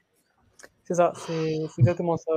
Philippe, euh, ton avis sur, euh, sur Roberto Martinez qui, euh, qui a ses défauts, qui c'est un entraîneur qui, qui une fois qu'il a ses hommes, c'est très compliqué la concurrence pour lui. Ça, on l'a vu avec la Belgique, voilà, qui, il a continué avec les mêmes hommes pendant six ans. Je pense que là, on va vraiment s'arracher les cheveux avec lui parce que je pense que une fois qu'il a ses hommes, et ses hommes sont souvent bons au début, hein, c'est les meilleurs joueurs qui jouent, quasiment, mais il va continuer, il va insister sur eux est-ce que pour toi, Roberto Martinez est le bon choix pour le Portugal actuellement ou pour toi, c'est tout simplement catastrophique? Non, bah, euh, là, comme vous avez dit, c'est bien qu'on ait fait l'émission voilà, à froid euh, et laisser passer tout ce, tout ce temps. Peut-être que si on avait fait l'émission euh, tout de suite après les rumeurs, pas sûr qu'on on aurait été si mesuré. Euh, maintenant, je pense que c'est une bonne nouvelle. Ça veut dire que Pep va jouer jusqu'à 53 ans. Euh. et, ouais, bon, ça c'était la, moins bonne nouvelle. Mais euh, ouais, le problème c'est que c'est que par rapport au, trade que j'ai vu d'un très beau compte sur, sur Twitter, c'est un homme têtu et, et c'est relou. C'est relou parce que il y a, dans une sélection, tu es obligé d'avoir une concurrence euh, et, d'avoir un turnover euh, en fonction des formes de, de chacun. Et euh, pour l'instant, pareil, j'ai envie, de, j'ai envie de lui laisser sa chance, ne pas le crucifier tout de suite parce que, parce que ça sert à rien en vrai. Je pense qu'on va peut-être reprendre du plaisir avec un, en tout cas j'espère, avec un football léché. Euh, parce qu'au final, ça fait un moment qu'on kiffe pas trop, hormis euh, le match contre la Suisse qui est un épiphénomène. Mais, euh, et je pense que ça va nous faire du bien parce qu'on a besoin de ça. On a besoin de kiffer, on a besoin de prendre du plaisir et puis on a une génération qui, qui est faite pour ça, tout simplement, avec des joueurs qui sont dotés euh, techniquement et tactiquement. Pas sûr qu'on gagne grand chose. Après, ceci dit, on n'a jamais gagné grand chose dans, dans notre vie à part, à part l'euro et, et la Ligue des Nations. Donc euh, déjà qu'on réussisse à, à, reprendre goût, à, à, regarder la sélection et à, et à, jouer un football attractif. Et après, euh, après on verra bien, hein, advienne, advienne, que pourra. En tout cas, bon, c'est sûr que c'était pas le, le nom préféré. Maintenant, est-ce que c'est pas une meilleure solution que Rui Georges? Je vous pose la question, monsieur. Entre, euh, bah, je, Martinez et Rui Georges, je sais pas. Rapidement, c'est quand même un, mais, enfin, il y a un changement avec Roberto Martinez. Le sens, on va voir quand même quelque chose de nouveau. On va avoir euh, quand même euh, ouais, une, enfin, un autre personnage. Rui Georges, on le connaît par cœur, on, on, le connaît, on le connaît quand même bien. Ça fait 10 ans qu'on le connaît. Après, avec la sélection A, ça aurait été forcément autre chose. C'est pas le même vestiaire, c'est pas les mêmes attentes, c'est pas la même pression. Ah, a coupé. Oh, ah. Bah, euh, Donc, euh, pour finir, non, je, préfère quand même Martinez à Rui Georges, je, pense. Je pense aussi. par exemple, dans les commentaires, on a, on a Flegmo Chilo, je crois, qui, qui va pas tarder à se suicider avec le fait que Martinez soit, soit à la tête du Portugal. Oui, l'espagnol, oui, c'est un fait. C'est comme ça, ça, ça fait mal. C'est pas, c'est vrai que pour la symbolique, c'est pas fou. moi, le premier, j'ai été vraiment bah, scandalisé parce que forcément, le, le, Portugais en ce moment a besoin de retrouver un peu son identité, de, de retrouver cet amour pour la sélection et avoir un, un entraîneur étranger, c'est vraiment compliqué de s'identifier à, à, ton pays, à ta sélection. On a vu que les Belges, encore les Belges, même après le, la, Coupe du Monde 2018, n'arrivaient pas à s'identifier à, à Martinez parce que le personnage est vraiment trop, comment dire, trop neutre, trop, c'est trop gentil. Professionnel. Il n'a pas de personnalité, Robert, euh, Roberto Martinez. Ça fait que tu n'arrives pas à t'identifier en lui. Et en plus, c'est un entraîneur étranger, donc tu n'arrives pas vraiment à, voilà, à, l'aimer. Euh, donc nous, on aura le même sentiment, je pense, d'autant plus que c'est un espagnol, il y a cette rivalité un peu pour l'Espagne. Maintenant, maintenant on, est, on est en 2023, je pense quand même que, que voilà, on va pas lui tirer la balle euh, entre deux yeux parce qu'il est espagnol. Je pense qu'il va, il va défendre le Portugal avec tout son âme. Il va, il va essayer d'apprendre le portugais comme il a dit. Il va mettre du travail. C'est un entraîneur qui travaille énormément voilà, on va lui laisser sa chance. Euh, il aura forcément moins de chance que si ça aurait été un entraîneur portugais, mais on va pas le crucifier parce que l'espagnol, il n'a pas choisi sa nationalité. Euh, enfin voilà, il est. Non, bah, et c'est surtout que si ça avait été Luis Enrique, on n'aurait rien dit. On aurait kiffé. Oui, je pense aussi. Je pense aussi. C'est ça, ce que j'allais dire. As, très bien, tu l'as très bien dit, Philippe. Et non, on est tous dans le même bateau. On veut tous le bien de la sélection. Donc euh, voilà. Et en plus, il y en a quand même beaucoup qui voulaient un entraîneur étranger sans véritable raison. Là, ils en ont une. Donc donc euh, je pense que ça, ça, ça, voilà, après que le côté espagnol, je trouve qu'on est quand même, on regarde le football dans, dans, cette, dans ces années 2000, 2010, 2020, un football hyper internationalisé. Alors oui, ça reste la sélection et je comprends qu'il y a un, qu'il y a un, sentiment euh, enfin, patriotique. Euh, le football pratiqué sera quand même pratiqué par des Portugais, hein, vous vous inquiétez pas. Donc, mmh, pour la sélection, j'attache plus de choses à la compétence qu'à la, la, nationalité, pour, même pour la sélection. Mais c'est que ça bah, reste mon avis. Hein la, compétence n'a pas de nationalité. Bien sûr. si demain il nous fait gagner la Coupe du Monde, euh, qu'il soit espagnol ou pas, je, m'en tape totalement. C'est vrai que je peux comprendre l'agacement. Maintenant, euh, de là à dire que moi, le premier, un boycott et tout, c'était n'importe quoi, c'est une réaction à chaud. Maintenant, on est, on est lundi. Que vous ayez encore cette réaction, prenez du recul. Ça, c'est, voilà, y a... Demain, on ramène Pep Guardiola, qu'on soit espagnol ou pas, on s'en foutrait totalement. Euh, et après, c'est euh, qui, nous a, qui nous a fait pleurer et plusieurs reprises. Moi, j'étais pas chaud pour Zidane. c'est clair, c'est clair. Ça, c'est vrai. Euh, Mais oui. On se félicite pas de cette euh, nomination. Loin de là, on n'a on pas tous, on, s'est pas tous levé de notre chaise quand on a été nominé. Loin de là, on n'est pas content. Maintenant, c'est catastrophique. C'est pas si catastrophique qu'on pouvait le penser. On aurait pu avoir pire, comme disait Mathieu en off. On aurait pu avoir un José Pesero.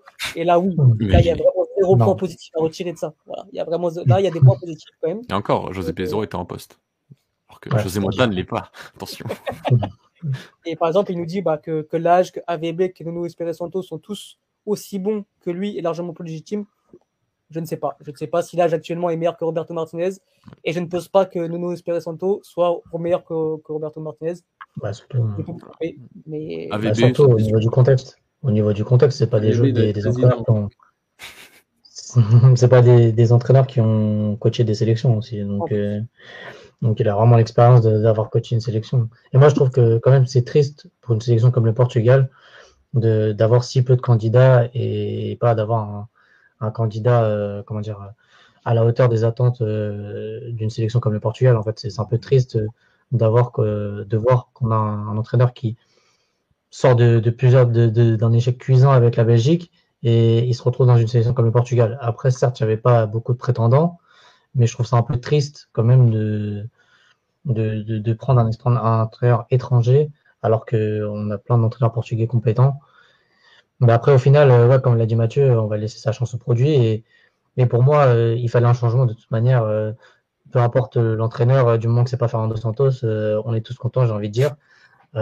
du moment qu'il a un minimum de qualité et qu'il a déjà entraîné une sélection et qui et qui sait avoir comment dire mettre en place des schémas tactiques et, et qu'on voit quelque chose d'un peu plus nouveau, on sera tous contents. Et que je pense que si c'est un entraîneur assez intelligent pour, pour savoir mettre les joueurs à leur poste et, pour qu'ils pour qu'ils soient les, les, meilleurs possibles aussi. Je pense que c'est un, un, entraîneur aussi qui, qui joue beaucoup à l'affect. Donc je pense qu'il y a certains joueurs comme par exemple un Raphaël Lao qui a besoin beaucoup d'affect pour performer. Je pense qu'avoir un, un coach comme Roberto Martinez, ça peut que le que l'aider pour la suite, par exemple, sachant que je pense que ça sera l'un des de nos meilleurs joueurs en sélection pour les années à venir. Donc autant le mettre en valeur avec un coach qui va le mettre en valeur. Donc ça c'est un bon point aussi. Et je pense qu'il va aussi ramener un peu de, de rigueur qu'on avait un peu plus, on avait perdu un peu avec Fernando Santos. Donc un peu de, de travail, de rigueur, de tactique. Euh, je pense que ça va changer pour les joueurs aussi que d'aller en sélection et, et, de prendre un peu de, plaisir, comme vous l'avez dit aussi, de, jouer au football. Euh, je pense qu'il connaît, il doit maîtriser quand même euh, plusieurs euh, schémas tactiques. Donc jouer à 3, jouer à 4. Euh, donc pas comme Fernando Santos où je pense qu'il connaît pas la défense à 3. Donc, donc voilà.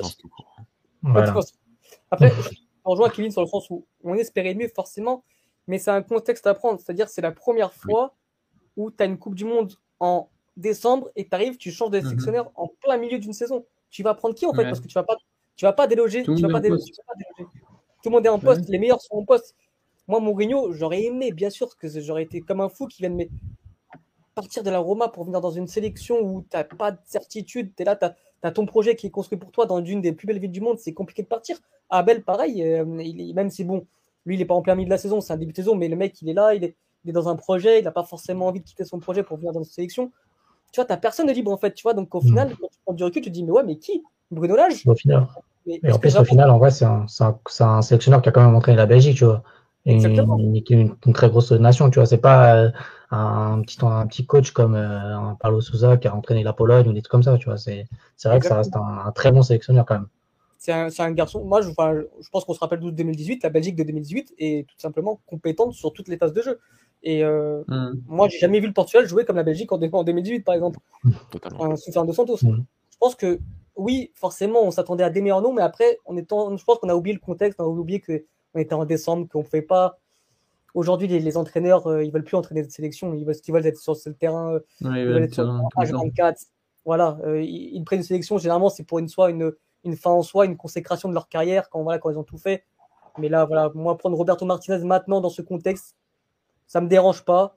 Maintenant, ce qui me ce m'embêterait, c'est qu'on le garde jusqu'en 2030, euh, par exemple. Voilà, je pense que moi, c'est un entraîneur de court terme qui essaie d'être très bon lors des premières années et ensuite il faut s'en débarrasser. Parce que si on, vraiment on va en vécu avec lui en 2030 pour notre, si on obtient la Coupe du Monde, par exemple, ce qui m'étonnerait, mais ça m'embêterait d'avoir un Robert Martinez jusqu'à la fin alors que je pense que dans 2-3 ans, tu as certains coachs qui vont se, qui vont se libérer. Tu as un Sergio Constant qui va un jour ou l'autre finir partir de, de Porto. Tu as un José Mourinho qui va être sur le marché. Tu auras, des entraîneurs portugais compétents qui vont être sur le marché. Là, ce n'était pas le cas. Prenons notre mal en patience. Je pense qu'il fera du bon job. Euh, et voilà, et comme l'a dit Kevin, c'est un garçon qui, qui sait mettre en avant ses, ses, ses joueurs. C'est un garçon, un entraîneur qui met surtout un schéma tactique en fonction des joueurs qu'il a et non pas l'inverse. C'est-à-dire qu'il n'impose pas son schéma. Et voilà, et on va attendre, on verra. On, Mathieu le dit très bien à chaque fois, c'est qu'on laissera sa chance au produit. Mais euh, on va pas le crucifier tout de suite et, euh, et, on va attendre. Mais je pense pas que ce soit un si mauvais choix que ça. Au final, Brésil, le Brésil n'a toujours pas de sélectionneur. La Belgique va sûrement prendre Thierry Henry. Est-ce que Thierry Henry, c'est mieux que Roberto Martinez? Je ne sais pas. Non. À voir. Non. Et, si, on se remet 8 ans, enfin, oui, 8 ans en arrière, s'il y a vraiment beaucoup de gens qui étaient hyper euh, contents de la nomination de Fernando Santos, euh, qui sautait au plafond et qui disait qu'on allait euh, gagner tout avec lui. Voilà, euh, faut aussi un peu remettre les choses dans, dans, dans son contexte. Portugais, pas portugais, c'est une donnée qui, que je comprends que qu'on puisse prendre en compte. c'est pas la donnée majeure et la preuve, la, fédération, fédération sous Fernando Gomez ne, l'a pas prise en, compte dans ses premiers critères. Donc, donc c'est intéressant. Mais sur sa conférence de presse, il y avait quand même pas mal de choses qui ont été, qui ont été dites et qui ont été intéressantes hein. de sa part aussi, de la part de Fernando Gomez dans le sens où j'ai trouvé ça très beau hein, de dire que le Portugal devait être dans les décisions à chaque fois. On a beaucoup parlé de ça, d'être toujours dans les, voilà, dans, les moments importants. Euh, sauf qu'il a aussi répété qu'on avait fait une super Coupe du Monde en faisant quart de finale. Euh, huitième de finale deux mhm. fois. Donc bon, euh, oui, on doit l'être, mais on l'a pas été avant. Hein. Donc on doit, c'est pas qu'on doit continuer à l'être, hein, c'est on doit recommencer à l'être. Hein. Que demi-finale, on l'a pas connu depuis 2016. Mais en tout cas, oui. Euh, c'est pas lui qui a dit que normalement le Portugal se devait de viser les demi-finales à chaque compétition. voilà, à chaque compétition. Il a dit ça après avoir énuméré le fait qu'on n'atteint pas les demi-finales depuis 2016. Mais bon, c'est pas grave. Mais sinon, après sur le discours de, de, de Roberto Martinez, voilà, après un discours reste de la communication et la communication n'est bonne que si elle est en accord avec des faits. Donc on verra. c'est vrai que son, schéma de, 3-4-3 avec la Belgique sur, le début de son mandat jusqu'en 2018, enfin en 2018 et en 2020, a correspondé parfaitement aux qualités de ses joueurs. que ce soit en termes de défensifs, en termes de construction, en termes de mise en valeur des, créatifs qui étaient des Nazar, Kevin De Bruyne et, même un Romelu Lukaku. Donc voilà, euh, moi ce que j'attends pas, on a souvent parlé de défense à 3 pour la sélection parce que c'est vrai que Santos n'a jamais utilisé, c'est pas de temps là la question, la question c'est de savoir si on aura un entraîneur, un sélectionneur qui sera capable d'avoir la flexibilité dont il a évoqué, dans le sens d'avoir une équipe compétente, capable de, de, de, construire face à une équipe qui va défendre, qui va être pressée avec deux attaquants, avec trois attaquants, d'être capable de construire à trois, d'être capable de construire à quatre, d'être capable de construire à deux, d'être capable de construire avec ton gardien, ça aussi on l'a pas beaucoup vu avec Fernando Santos en 8 ans, euh, d'avoir certaines enfin, certaines euh, flexibilités au milieu de terrain aussi, euh, de pouvoir attaquer à deux, à trois, enfin voilà, d'avoir un différents schémas, différentes une, sorte de flexibilité, un modèle de jeu riche. Euh, il a les joueurs pour, il a les joueurs qui connaissent aussi ce que c'est d'être dans des équipes avec euh, des idées de jeu riches. Donc euh, à partir de là, il y a quand même un, une matière importante. Il en a parlé. Maintenant, on espère que ça se concrétisera avec, avec des faits. Mais, euh, mais voilà, le côté défense à 3, pas défense à 3, c'est pas tant la question. La question est, plus de savoir si on va avoir une équipe euh, riche collectivement et qui arrivera à mettre en valeur aussi des, les très bonnes individualités qui resteront à sa disposition. Et puis surtout, pour juger un entraîneur, pour voir si un entraîneur est compétent, tu regardes s'il maîtrise les quatre phases de jeu, donc c'est transition offensive, transition défensive, savoir jouer euh, dans le camp adverse euh, avec une belle possession et savoir jouer dans ton camp quand tu es acculé dans ton but. Et pour moi, Roberto Martinez en gère au moins déjà une, c'est qu'au niveau de la possession de balle, c'est déjà un peu plus cohérent de ce qu'on avait sur Fernando Santos. Donc pour moi, déjà à partir de là, on franchit un cap. Et pour moi, si tu changes d'entraîneur et que tu franchis un cap, c'est déjà un bon signe parce que si tu changes d'entraîneur et que tu régresses, je n'y vois pas l'intérêt. Donc voilà, on, verra. Euh, maintenant, je trouve que, même sur le fait que on dit souvent qu'il a, a gâché la, génération dorée belge, je suis pas vraiment d'accord du sens où au final la génération dorée belge arrive en 2014 sous Wilmot et se finit vraiment en 2018, ce que sont leurs pics de leur forme. Je pense que 2018 c'est, c'est le pic de la, de la génération dorée belge et lui il les emmène en demi-finale. Au final, quand tu arrives en 2020 et 2022, la génération euh, dorée est déjà quasiment sur la fin. Tu as les trois défenseurs de la top panique après sa retraite. Tu as Vertonghen qui, qui, qui, est au bout du rouleau. Tu as Alve, je sais, j'arrive pas à dire son nom. Qui, qui, joue au Qatar. Enfin, tu as Lukaku qui, aujourd'hui, qui, était blessé. Tu as Hazard qui est en méforme depuis deux ans. Enfin voilà, c'est il a il a il a il a il a comment dire des des, des ses torts bien évidemment. Euh, il n'a pas su mettre une fin de cycle et c'est son plus gros problème et c'est ce qui va nous arriver sûrement, c'est qu'il sait pas changer ses, ses, cadres quand il faut changer. Mais voilà, il, au final il perd contre la France en 2018 qui est champion du monde. Ensuite, il te perd contre la France encore en demi-finale de, la Ligue des Nations, mais elle gagne. Il perd contre l'Italie en quart de finale de l'Euro 2000, c'est l'Italie qui gagne. Et là, il sort en poule, mais au final, il sort contre le Maroc et la Croatie qui font en demi-finale. Donc je pense que voilà, je pense qu'au final, bah, quand tu prends tout ça en compte, quand tu fais le mix de tout ça, tu te dis bon bah pourquoi pas. Qu'au final, bah à froid, c'est pas un si mauvais choix, même si euh, on aurait espéré mieux, bien évidemment les garçons. Donc voilà, c'est mais je pense pas. Et, face à la Croatie, si Lukaku euh, met son cerveau à l'endroit, il, est il joue peut-être en huitième de finale, champion encore de, Voilà, c'est un peu l'exemple du fait que voilà, je, je pense pas que la Belgique méritait d'aller en huitième de finale, mais à une occasion près et à un sauvetage de Gvardiol, euh, bah, le bilan il est déjà un peu, il est déjà un peu différent et c'est ça qui fait que ça reste un, un métier qui, qui, qui, qui, est quand même difficile, à, qui est quand même difficile à évaluer. Après, euh, je voulais revenir sur un point qu'évoquait Alex sur voilà sur le fait de, de ne pas changer on va on va donner le enfin voilà de pas de pas arriver à faire faire cette fin de cycle et à continuer à, à, parier sur les mêmes hommes très longtemps trop longtemps même. On va espérer que l'expérience de la fin de la Belgique leur a servi de leçon euh, parce que c'est vrai que certains joueurs c'était pas possible c'était pas possible de mettre Hazard titulaire à la Coupe du Monde. C'était pas possible de d'avoir une défense centrale à Aldeverel de faire gun quand t'as des Boutface ou des ou des Arthur Théâtre euh, qui, qui, qui auraient pu voilà apporter juste un, niveau de, de, performance euh, juste d'être dans une bonne forme plus que certains. Euh, un Laurent Trossard qui joue quasiment pas euh, avant le dernier match, c'est pas possible. Surtout en plus dans ton système qui est préférentiel dans, dans ce, dans ce tournoi-là. Euh, donc euh, voilà, je, je, je, trouve que, que, que ça peut faire peur cette, cette, le côté têtu qu'il a démontré à la Coupe du Monde, vraiment. Euh, même d'amener Lukaku finalement, est-ce que c'était vraiment le meilleur des choix? Je ne sais pas, ça, il faudra en discuter. Mais euh, en tout cas, euh, voilà, là vraiment, c'est vraiment un point quand même assez négatif, je trouve, par rapport à tous les autres. et qu'il faudra, voilà, faudra voir s'il aura retenu la leçon, parce que sinon on a un pour Ronaldo jusqu'à ses 45 ans et ça va être très compliqué. Hein. Est-ce qu'on va parler du mercenaire, Alex? Ouais, on a, on a une question sur, euh, sur Ronaldo. Alors, euh, moi, personnellement, je ne l'évoquerai pas. Euh, c'est tout simplement subjectif. Hein, il est rentré en dépression à cause de lui. Hein, fou, Exactement, je suis rentré en pleine dépression footballistique à cause de lui. J'ai plus envie de parler de foot à cause de lui. J'ai eu un, une grosse une semaine ou deux où j'ai vraiment coupé football et j'ai pas envie de l'évoquer. J'ai pas envie, du sens où bah, est-ce qu'il mérite? Non, il mérite pas. Enfin voilà, merci pour tout. On va, parce qu'on va encore dire que je suis un ingrat et pas reconnaissant de tout ce qu'il a fait. Je le remercierai jamais assez de tout ce qu'il a fait. Je pense que j'étais même prêt à donner mon, mon, prénom de mon fils pour, euh, pour Cristiano. Donc, euh, je, l'avais en estime. Mais aujourd'hui, il m'a trop déçu. Je me reconnais pas en lui, dans ses valeurs et dans. Voilà, je n'arrive pas à me reconnaître dans tout ce qu'il fait depuis euh, maintenant six mois. La perte de son enfant, je peux le comprendre, mais n'explique pas tout. Je peux comprendre qu'on soit totalement perdu et, et en déprime, mais faire de tels choix, aller à l'encontre de tout ce que tu as dit depuis des années et surtout, la, dernière nouvelle, c'est que, bah, ce qui paraît, il, il, irait euh, contre le Portugal pour, parce qu'il va devenir ambassadeur de l'Arabie Saoudite.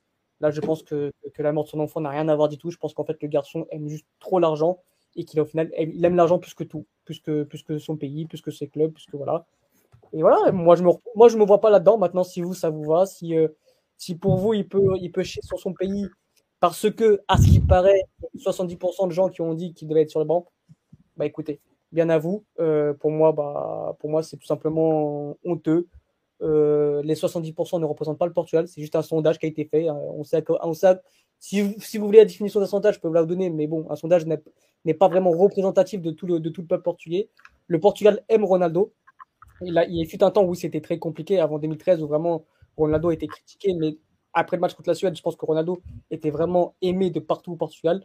Euh, et dire qu'en 2022, il devait être sur le banc, ce n'est pas l'humilier, ce n'est pas lui cracher dessus, ce n'est pas lui manquer de respect, c'est juste un fait, c'est vrai, simplement. Et on l'a vu euh, sur cette Coupe du Monde où il n'a pas été catastrophique, mais il avait tout simplement plus le niveau d'une Coupe du Monde. Maintenant, si dire tout ça, c'est lui manquer de respect, bah écoutez, c'est votre problème, c'est pas le mien. Moi, je continuerai à dire ce que j'ai à dire sur Ronaldo, que ça vous va ou pas. Euh, bah écoutez, tant pis pour vous, mais, euh, mais, en tout cas, pour moi, ce joueur ne mérite pas Là, on a passé 5 minutes sur lui, mais ça ne dépassera pas. Tu, en as parlé. voilà, si vous voulez plus en parler. on n'a même pas fait d'émission pour lui. Voilà, la preuve, c'est qu'on en a parlé en off de savoir si on faisait une émission pour euh, son départ en Arabie.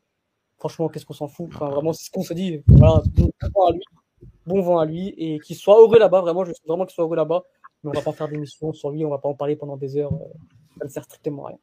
Oui. Et auto-promo, le meilleur joueur portugais évolue en Arabie Saoudite s'appelle Fabio Martins. Et on a un interview avec lui, si vous voulez. On a comme ça on fait la promo.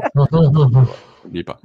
Mais euh, moi, je, je, tout ce que je dirais, c'est que si c'est vrai, et je pense que c'est vrai, qu'il est vraiment ambassadeur de l'Arabie Saoudite en, en 2030, c'est ouais, c'est pas chaud, c'est limite du, du, gros scandale. Gros, gros, gros scandale. Mais, est-ce qu'il sait qu'on est candidat en 2030 Je sais pas, bah, peut-être qu'il est tellement auto-centré là qu'il sait peut-être pas, hein, mais euh, je...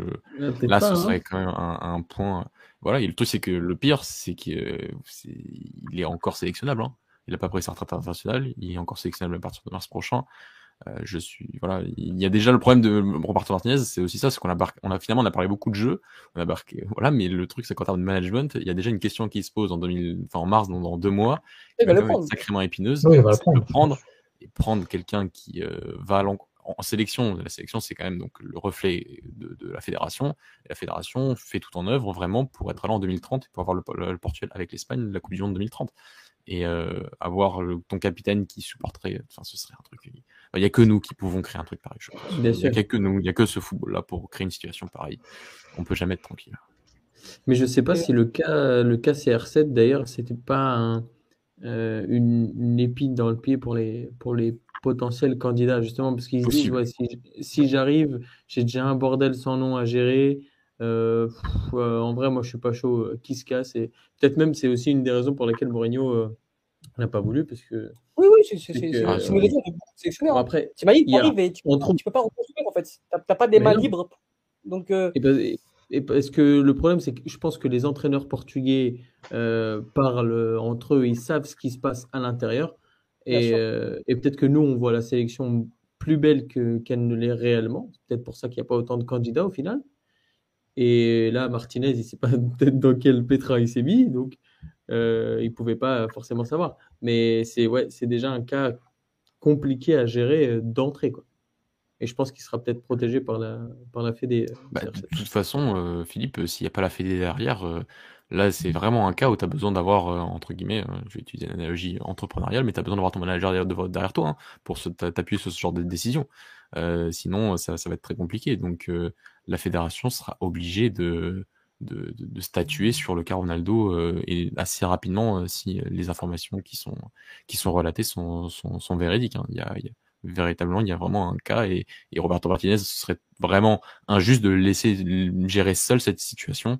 Euh, là, véritablement, il y a vraiment quelque chose à, une décision à prendre entre Fernando Gomez, le président de la fédération, et même José Cusero, le DTN, et, et Roberto Martinez. Sans l'appui de la direction, ce sera, ce sera très compliqué d'avoir une, une gestion saine de cette, de cette situation qui, euh, qui sera épineuse dans deux mois, j'en suis quasiment persuadé. J'ai vu des, on m'a mis des commentaires du sens où euh, ouais, mais euh, c'est bon, le Portugal il va faire la candidature avec l'Ukraine, lui il veut pas soutenir ça, c'est pour ça qu'il fait ça. Et ouais, arrêtez, arrêtez vous, arrêtez vous. C'est pas beaucoup plus reluisant non plus. Hein. non, c'est de la géopolitique. Ah mais...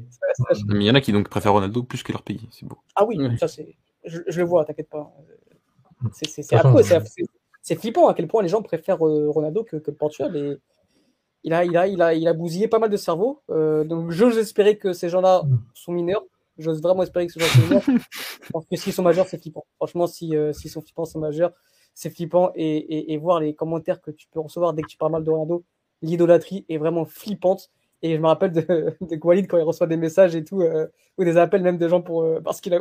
C'est un truc de ouf en vrai. C'est appeler un mec parce que quelqu'un a mal parlé d'un joueur, c'est un truc de ouf. Et vraiment, bah voilà, je pense que je pense qu'il est temps que ce garçon euh, prenne sa retraite parce que la fin est déjà très mauvaise. Mais là, ça s'enfonce encore plus. Il est en train de creuser. Je ne sais pas jusqu'où il va creuser.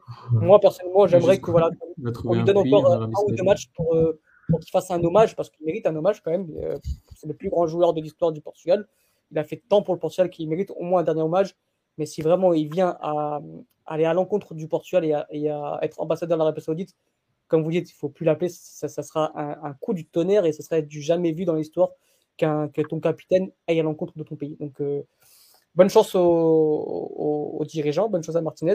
Et les garçons, j'avais euh, j'avais un petit, une dernière question pour vous. Est-ce que vous avez quelque chose d'autre à rajouter sur Martinez ou, euh, ou sur, ou sur un, sujet que vous voulez évoquer avant de passer au son spécial?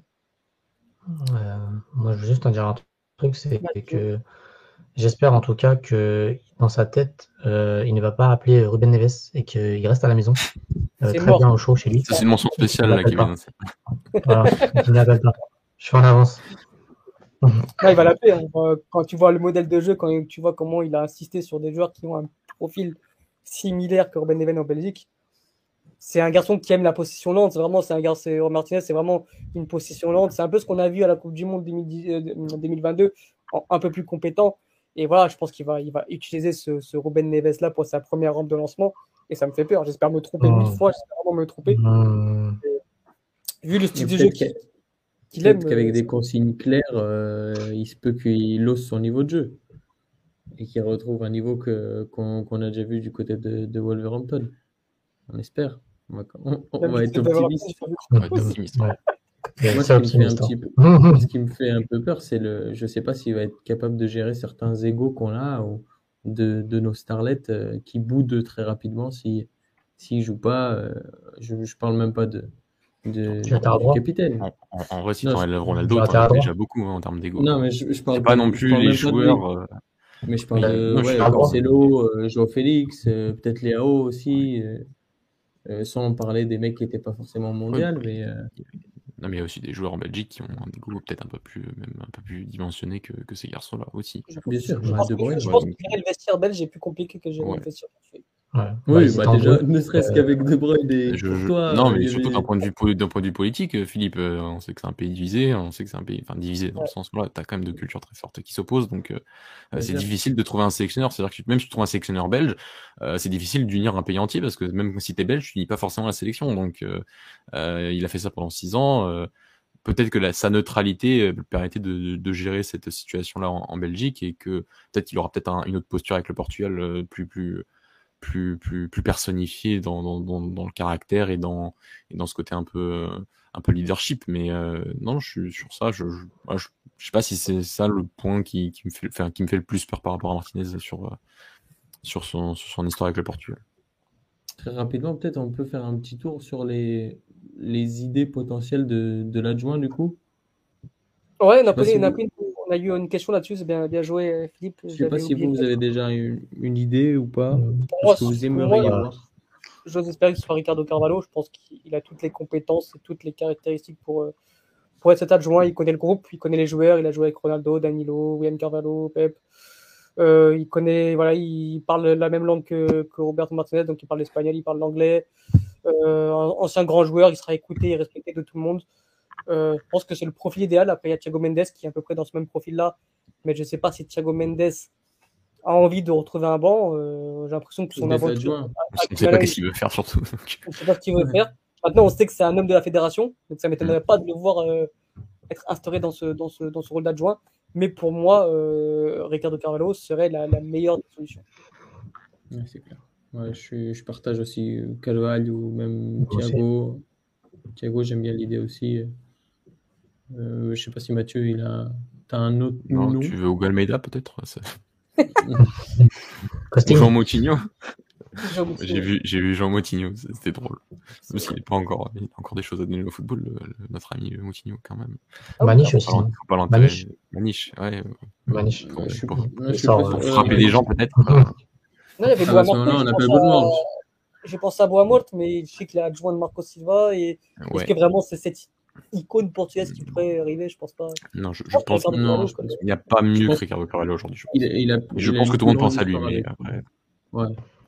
Au final, il y a plus grande histoire avec Fulham qu'avec la sélection. Hein. Bon, bon. Non, non, mais surtout que Ricardo Carvalho, oui. Après, il faut juste savoir est-ce qu'il veut venir? C'est ça la question. Euh, ça, voilà, mais. Ouais, mais sinon, je pense euh, quand même. Hein. Je... Oui, donc euh, voilà, mais je, voilà, même en termes de sur le profil du potentiel entraîneur, je trouve qu'il est même peut-être à un stade plus avancé que Thiago, dans le sens où il a quand même été adjoint avec Villas-Boas à Marseille, que c'est un euh, même, enfin, il était encore joueur, mais à Shanghai, c'était déjà un peu, il se préparait déjà à ça. Donc, euh, euh, voilà, je pense même que, voilà, que Ricardo Carvalho est un, était un peu plus prêt dans, son expérience en tant que, en tant qu'entraîneur, en tant qu'adjoint. Donc, euh, il coche quand même beaucoup, beaucoup de cases. C'est clair, on est d'accord. Les garçons, est-ce que vous avez une mention spéciale? Vas-y, Kevin. Moi, je l'ai dit tout à l'heure, mais, euh... mais euh, là, j'en ai pas. Euh... Faites un tour de table et moi, je, je réfléchis à la mienne. Ok. Philippe euh, Moi, je vais en avoir deux petites euh, très rapidement. une première, c'est l'habituel, sur Enzo Fernandez, qui, qui, depuis quelques jours ne, fait, ne cesse de faire des déclarations d'amour. comme, euh, comme une espèce de Dex qui, a, qui sait qu'elle a merdé et qui veut revenir. Euh, je, je, pense que, le, on l'avait déjà dit, le, le, petit, ça lui est monté au cerveau, euh, le mondial, son entourage. là, visiblement, Chelsea aurait abandonné. Donc, je pense qu'il va, il va se remettre la tête à l'endroit et ses prestations sur le terrain feront en sorte qu'il se fasse plus ou moins pardonner par, pas par tout le monde, mais par une partie euh, des supporters, comme ça a été le cas de Grimald qui a manqué de respect à l'institution euh, l'année dernière, mais les gens ont oublié parce que euh, il a été bon en ce début de saison et ils, étaient prêts même à, le voir renouveler son contrat. et au final, il veut pas renouveler, donc il continue à pisser sur le club. donc je pense que ouais, ça, risque de s'arranger avec certains supporters qui l'ont beaucoup critiqué, qui voulaient qu'il se fasse les croisés, tout ça. Donc, euh, donc il y a ça. Et puis ensuite, en deuxième, évidemment, le, le nouveau système de lumière euh, no Stadio da Luz, qui est juste incroyable. Non, non, mais et, je pense qu'on en a pas assez parlé. Vous en oh, faites beaucoup. Hein. Ah, vous en faites non, mais c'est le stade de la lumière. Là J'aimerais bien venir dans ta chambre. Non, c'est bon, il est plus, de, plus, de plus de résultats et moins de lumière. Hein. Et, et, oh, et, et de nouveaux écrans et tout, c'est bon, ça fait 4 ans que vous gagnez pas un titre, hein, c'est bon. Mais non mais attends, parce que c'est incroyable. Moi, ça fait des ah années que je demandais des écrans. Des écrans, et on avait des écrans pixelisés. Mais frère, tu vas trois fois dans l'année à la loue, c'est bon. Oh. Non mais. Hein. non, mais en vrai, c'est beau. En vrai, c'est beau, Non, mais. mais d'accord, ok. Déjà, vous avez fait un truc de ouf là depuis une Autant l'échelle Sporting, ça pouvait se comprendre parce que c'était vraiment moche. Alors vous, c'est bon, c'est la Non, lumière qui a changé. Là, là, ça, ça devenait vétuste. Là, il y a des lumières même. T'as vu les lumières tout en haut Comment ça fait trop bien? Ah, je les ai bien vus, hein. elles sont beaucoup arrivées dans ma TL, malheureusement. Ah, c'est une dinguerie. Non, mais en, en, euh, blague à part, c'était une promesse. euh, du- Ah oui. euh, non, non, mais c'était une promesse de Rui Costa. Ah bah Je oui. parle sérieux. C'était Ah, avec les lumières pour rien, hein. au cul, et après on verra hein, les lumières, les, pas sa les lumières. hein. Et au final, il a tenu, il a, il a tenu sa promesse. Donc, voilà, c'est plutôt, euh, c'est plutôt positif. Je vous ai déjà dit qu'on avait des nouvelles lumières ou pas? Mais attends, on va le revoir, on va le revoir là dans la semaine, c'est sûr, hein, vendredi prochain. Ah bah là, tout de suite, Ouais. là, je vais retweeter un truc, on voit les lumières. Dan- Dani, sa prochaine mention spéciale, ça fera ça aussi. Ça. Mathieu? Là, ça sera journée. Euh, J'en ai pas de magnifique, euh, je dirais Eh ben juste voilà. que- Parce que t'as Non, sur, sur l'arbitrage, allez, je, je vais faire ma commère, parce que ça m'a énervé Oh. ce week-end, ça m'a énervé. Il y avait tout en fait. Il y avait le match Rio of Guimarães où il y avait 42 fautes sifflées, alors que le match, avait même- c'était même pas un temps. Je crois que c'est le match qui a été a le plus de fautes euh, dans le top 6 des championnats cette année. Euh, c'est vrai qu'à partir de la 25e, c'était immonde. L'arbitre sifflait à chaque contact. On a l'impression que c'était un autre sport. Donc euh, c'était c'était un match qui a, qui a perdu en, en grande qualité, alors que c'est deux entraîneurs qui, Moreno côté Guimarães et, et Luis côté Rio qui étaient là pour pour mettre des choses en place et c'est difficile de mettre en place quand dès qu'il y a un contact tu siffles et que tu arrêtes le jeu que tu as un temps de jeu euh, effectif euh, immonde que ce soit le carton rouge au Casapi euh, voilà, je trouve que c'est exactement le, le genre de carton rouge que, qui n'arriverait pas si tu changerais la couleur des maillots. Et, euh, et le carton rouge non donné à Mateus Reis en finale face à face à face, au Sporting bah, c'est genre de petites choses qui vraiment euh, bah, euh, voilà, ça, ça, ça faisait du bien de pas voir ce football pendant un mois juste pour ça des fois vraiment, parce que c'est des petites Ouais. choses qui changent quand même beaucoup de choses à la fin, euh, et, euh, et c'est euh, c'est sacrément frustrant, et c'est vraiment un problème de, de qualité d'arbitrage qu'on ne voit pas qu'en première division, je vous rassure, on le voit partout, euh, mais euh, sur ce week-end-là de reprise, enfin c'était le deuxième week-end de reprise, ça, ça fait un petit flashback vraiment pas agréable. Ok, euh, bah moi, petite mention spéciale, j'en ai pas en tête, donc on va. Du Lalous. Euh, moi, j'ai trouvé. Moi, j'ai trouvé. Vas-y, vas-y. Euh, mention spéciale à Raphaël Leao qui a fait euh, encore un très très bon match euh, hier contre la Roma où il a fait une passe décisive et, et qui est encore euh, pour moi le, le meilleur joueur de Serie A cette année parce que franchement le, il progresse euh, encore beaucoup je trouve euh, euh, c'est c'est vraiment un danger permanent et, et je trouve que euh, il a tout d'un futur grand euh, s'il améliore encore un peu plus sa finition et il sera encore très très fort je pense. Et bah moi, je ferai une petite mention à bah, João Félix. Je pense qu'on l'évoquera dans plus de, avec plus de détails euh, la semaine prochaine. Mais voilà, son, son départ de l'Atletico me ravit. Euh, même si c'est Chelsea, même si c'est la dixième de première ligue, euh, il va, il va avoir un entraîneur qui va, qui va mettre en avant ses qualités. Et c'est enfin, enfin, enfin, euh, on aura enfin le vrai João Félix, j'espère. Parce que voilà, euh, il y aura, il y aura, un- il aura un football qui sera fait pour lui. Il va jouer dans le meilleur championnat du monde. Il va jouer avec des champions. Alors, c'est pas la meilleure équipe du monde, certes, mais, mais voilà, il, sera mis en avant et ça me fait plaisir parce que on a, ça fait quatre ans qu'on souffre avec lui, qu'on regarde l'Atletico pour lui. on s'en mord les doigts à chaque fois et on perd une heure et demie à chaque fois notre temps. Là, on va pendant mois enfin respirer. Maintenant, le deal est un peu bizarre. hein, c'est six mois sans, option d'achat, ce qui paraît. Et à ce qui paraît, ils, même, ont même prolongé jusqu'en 2027 avant de, de- le prêter. Donc, je pense que vraiment, le transfert a juste pour but de le valoriser au maximum pour le revendre l'été prochain. Ouais, ça c'est grave. Et, voilà, c'est c'est juste fait pour ça, à mon avis, c'est voilà, de le valoriser au max et, et d'en- et d'en tirer un bon billet euh, cet été. Mais voilà, on- normalement, on le verra plus à l'Atletico.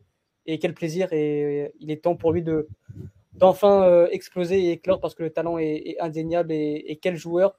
Et pour parler de Roberto Martinez, voilà, je pense que voilà, c'est c'est- c'est en passant par ce joueur-là et en s'appuyant sur lui, avec un grand Jean-Félix, qu'on aura un grand Portugal. Donc, euh, donc voilà.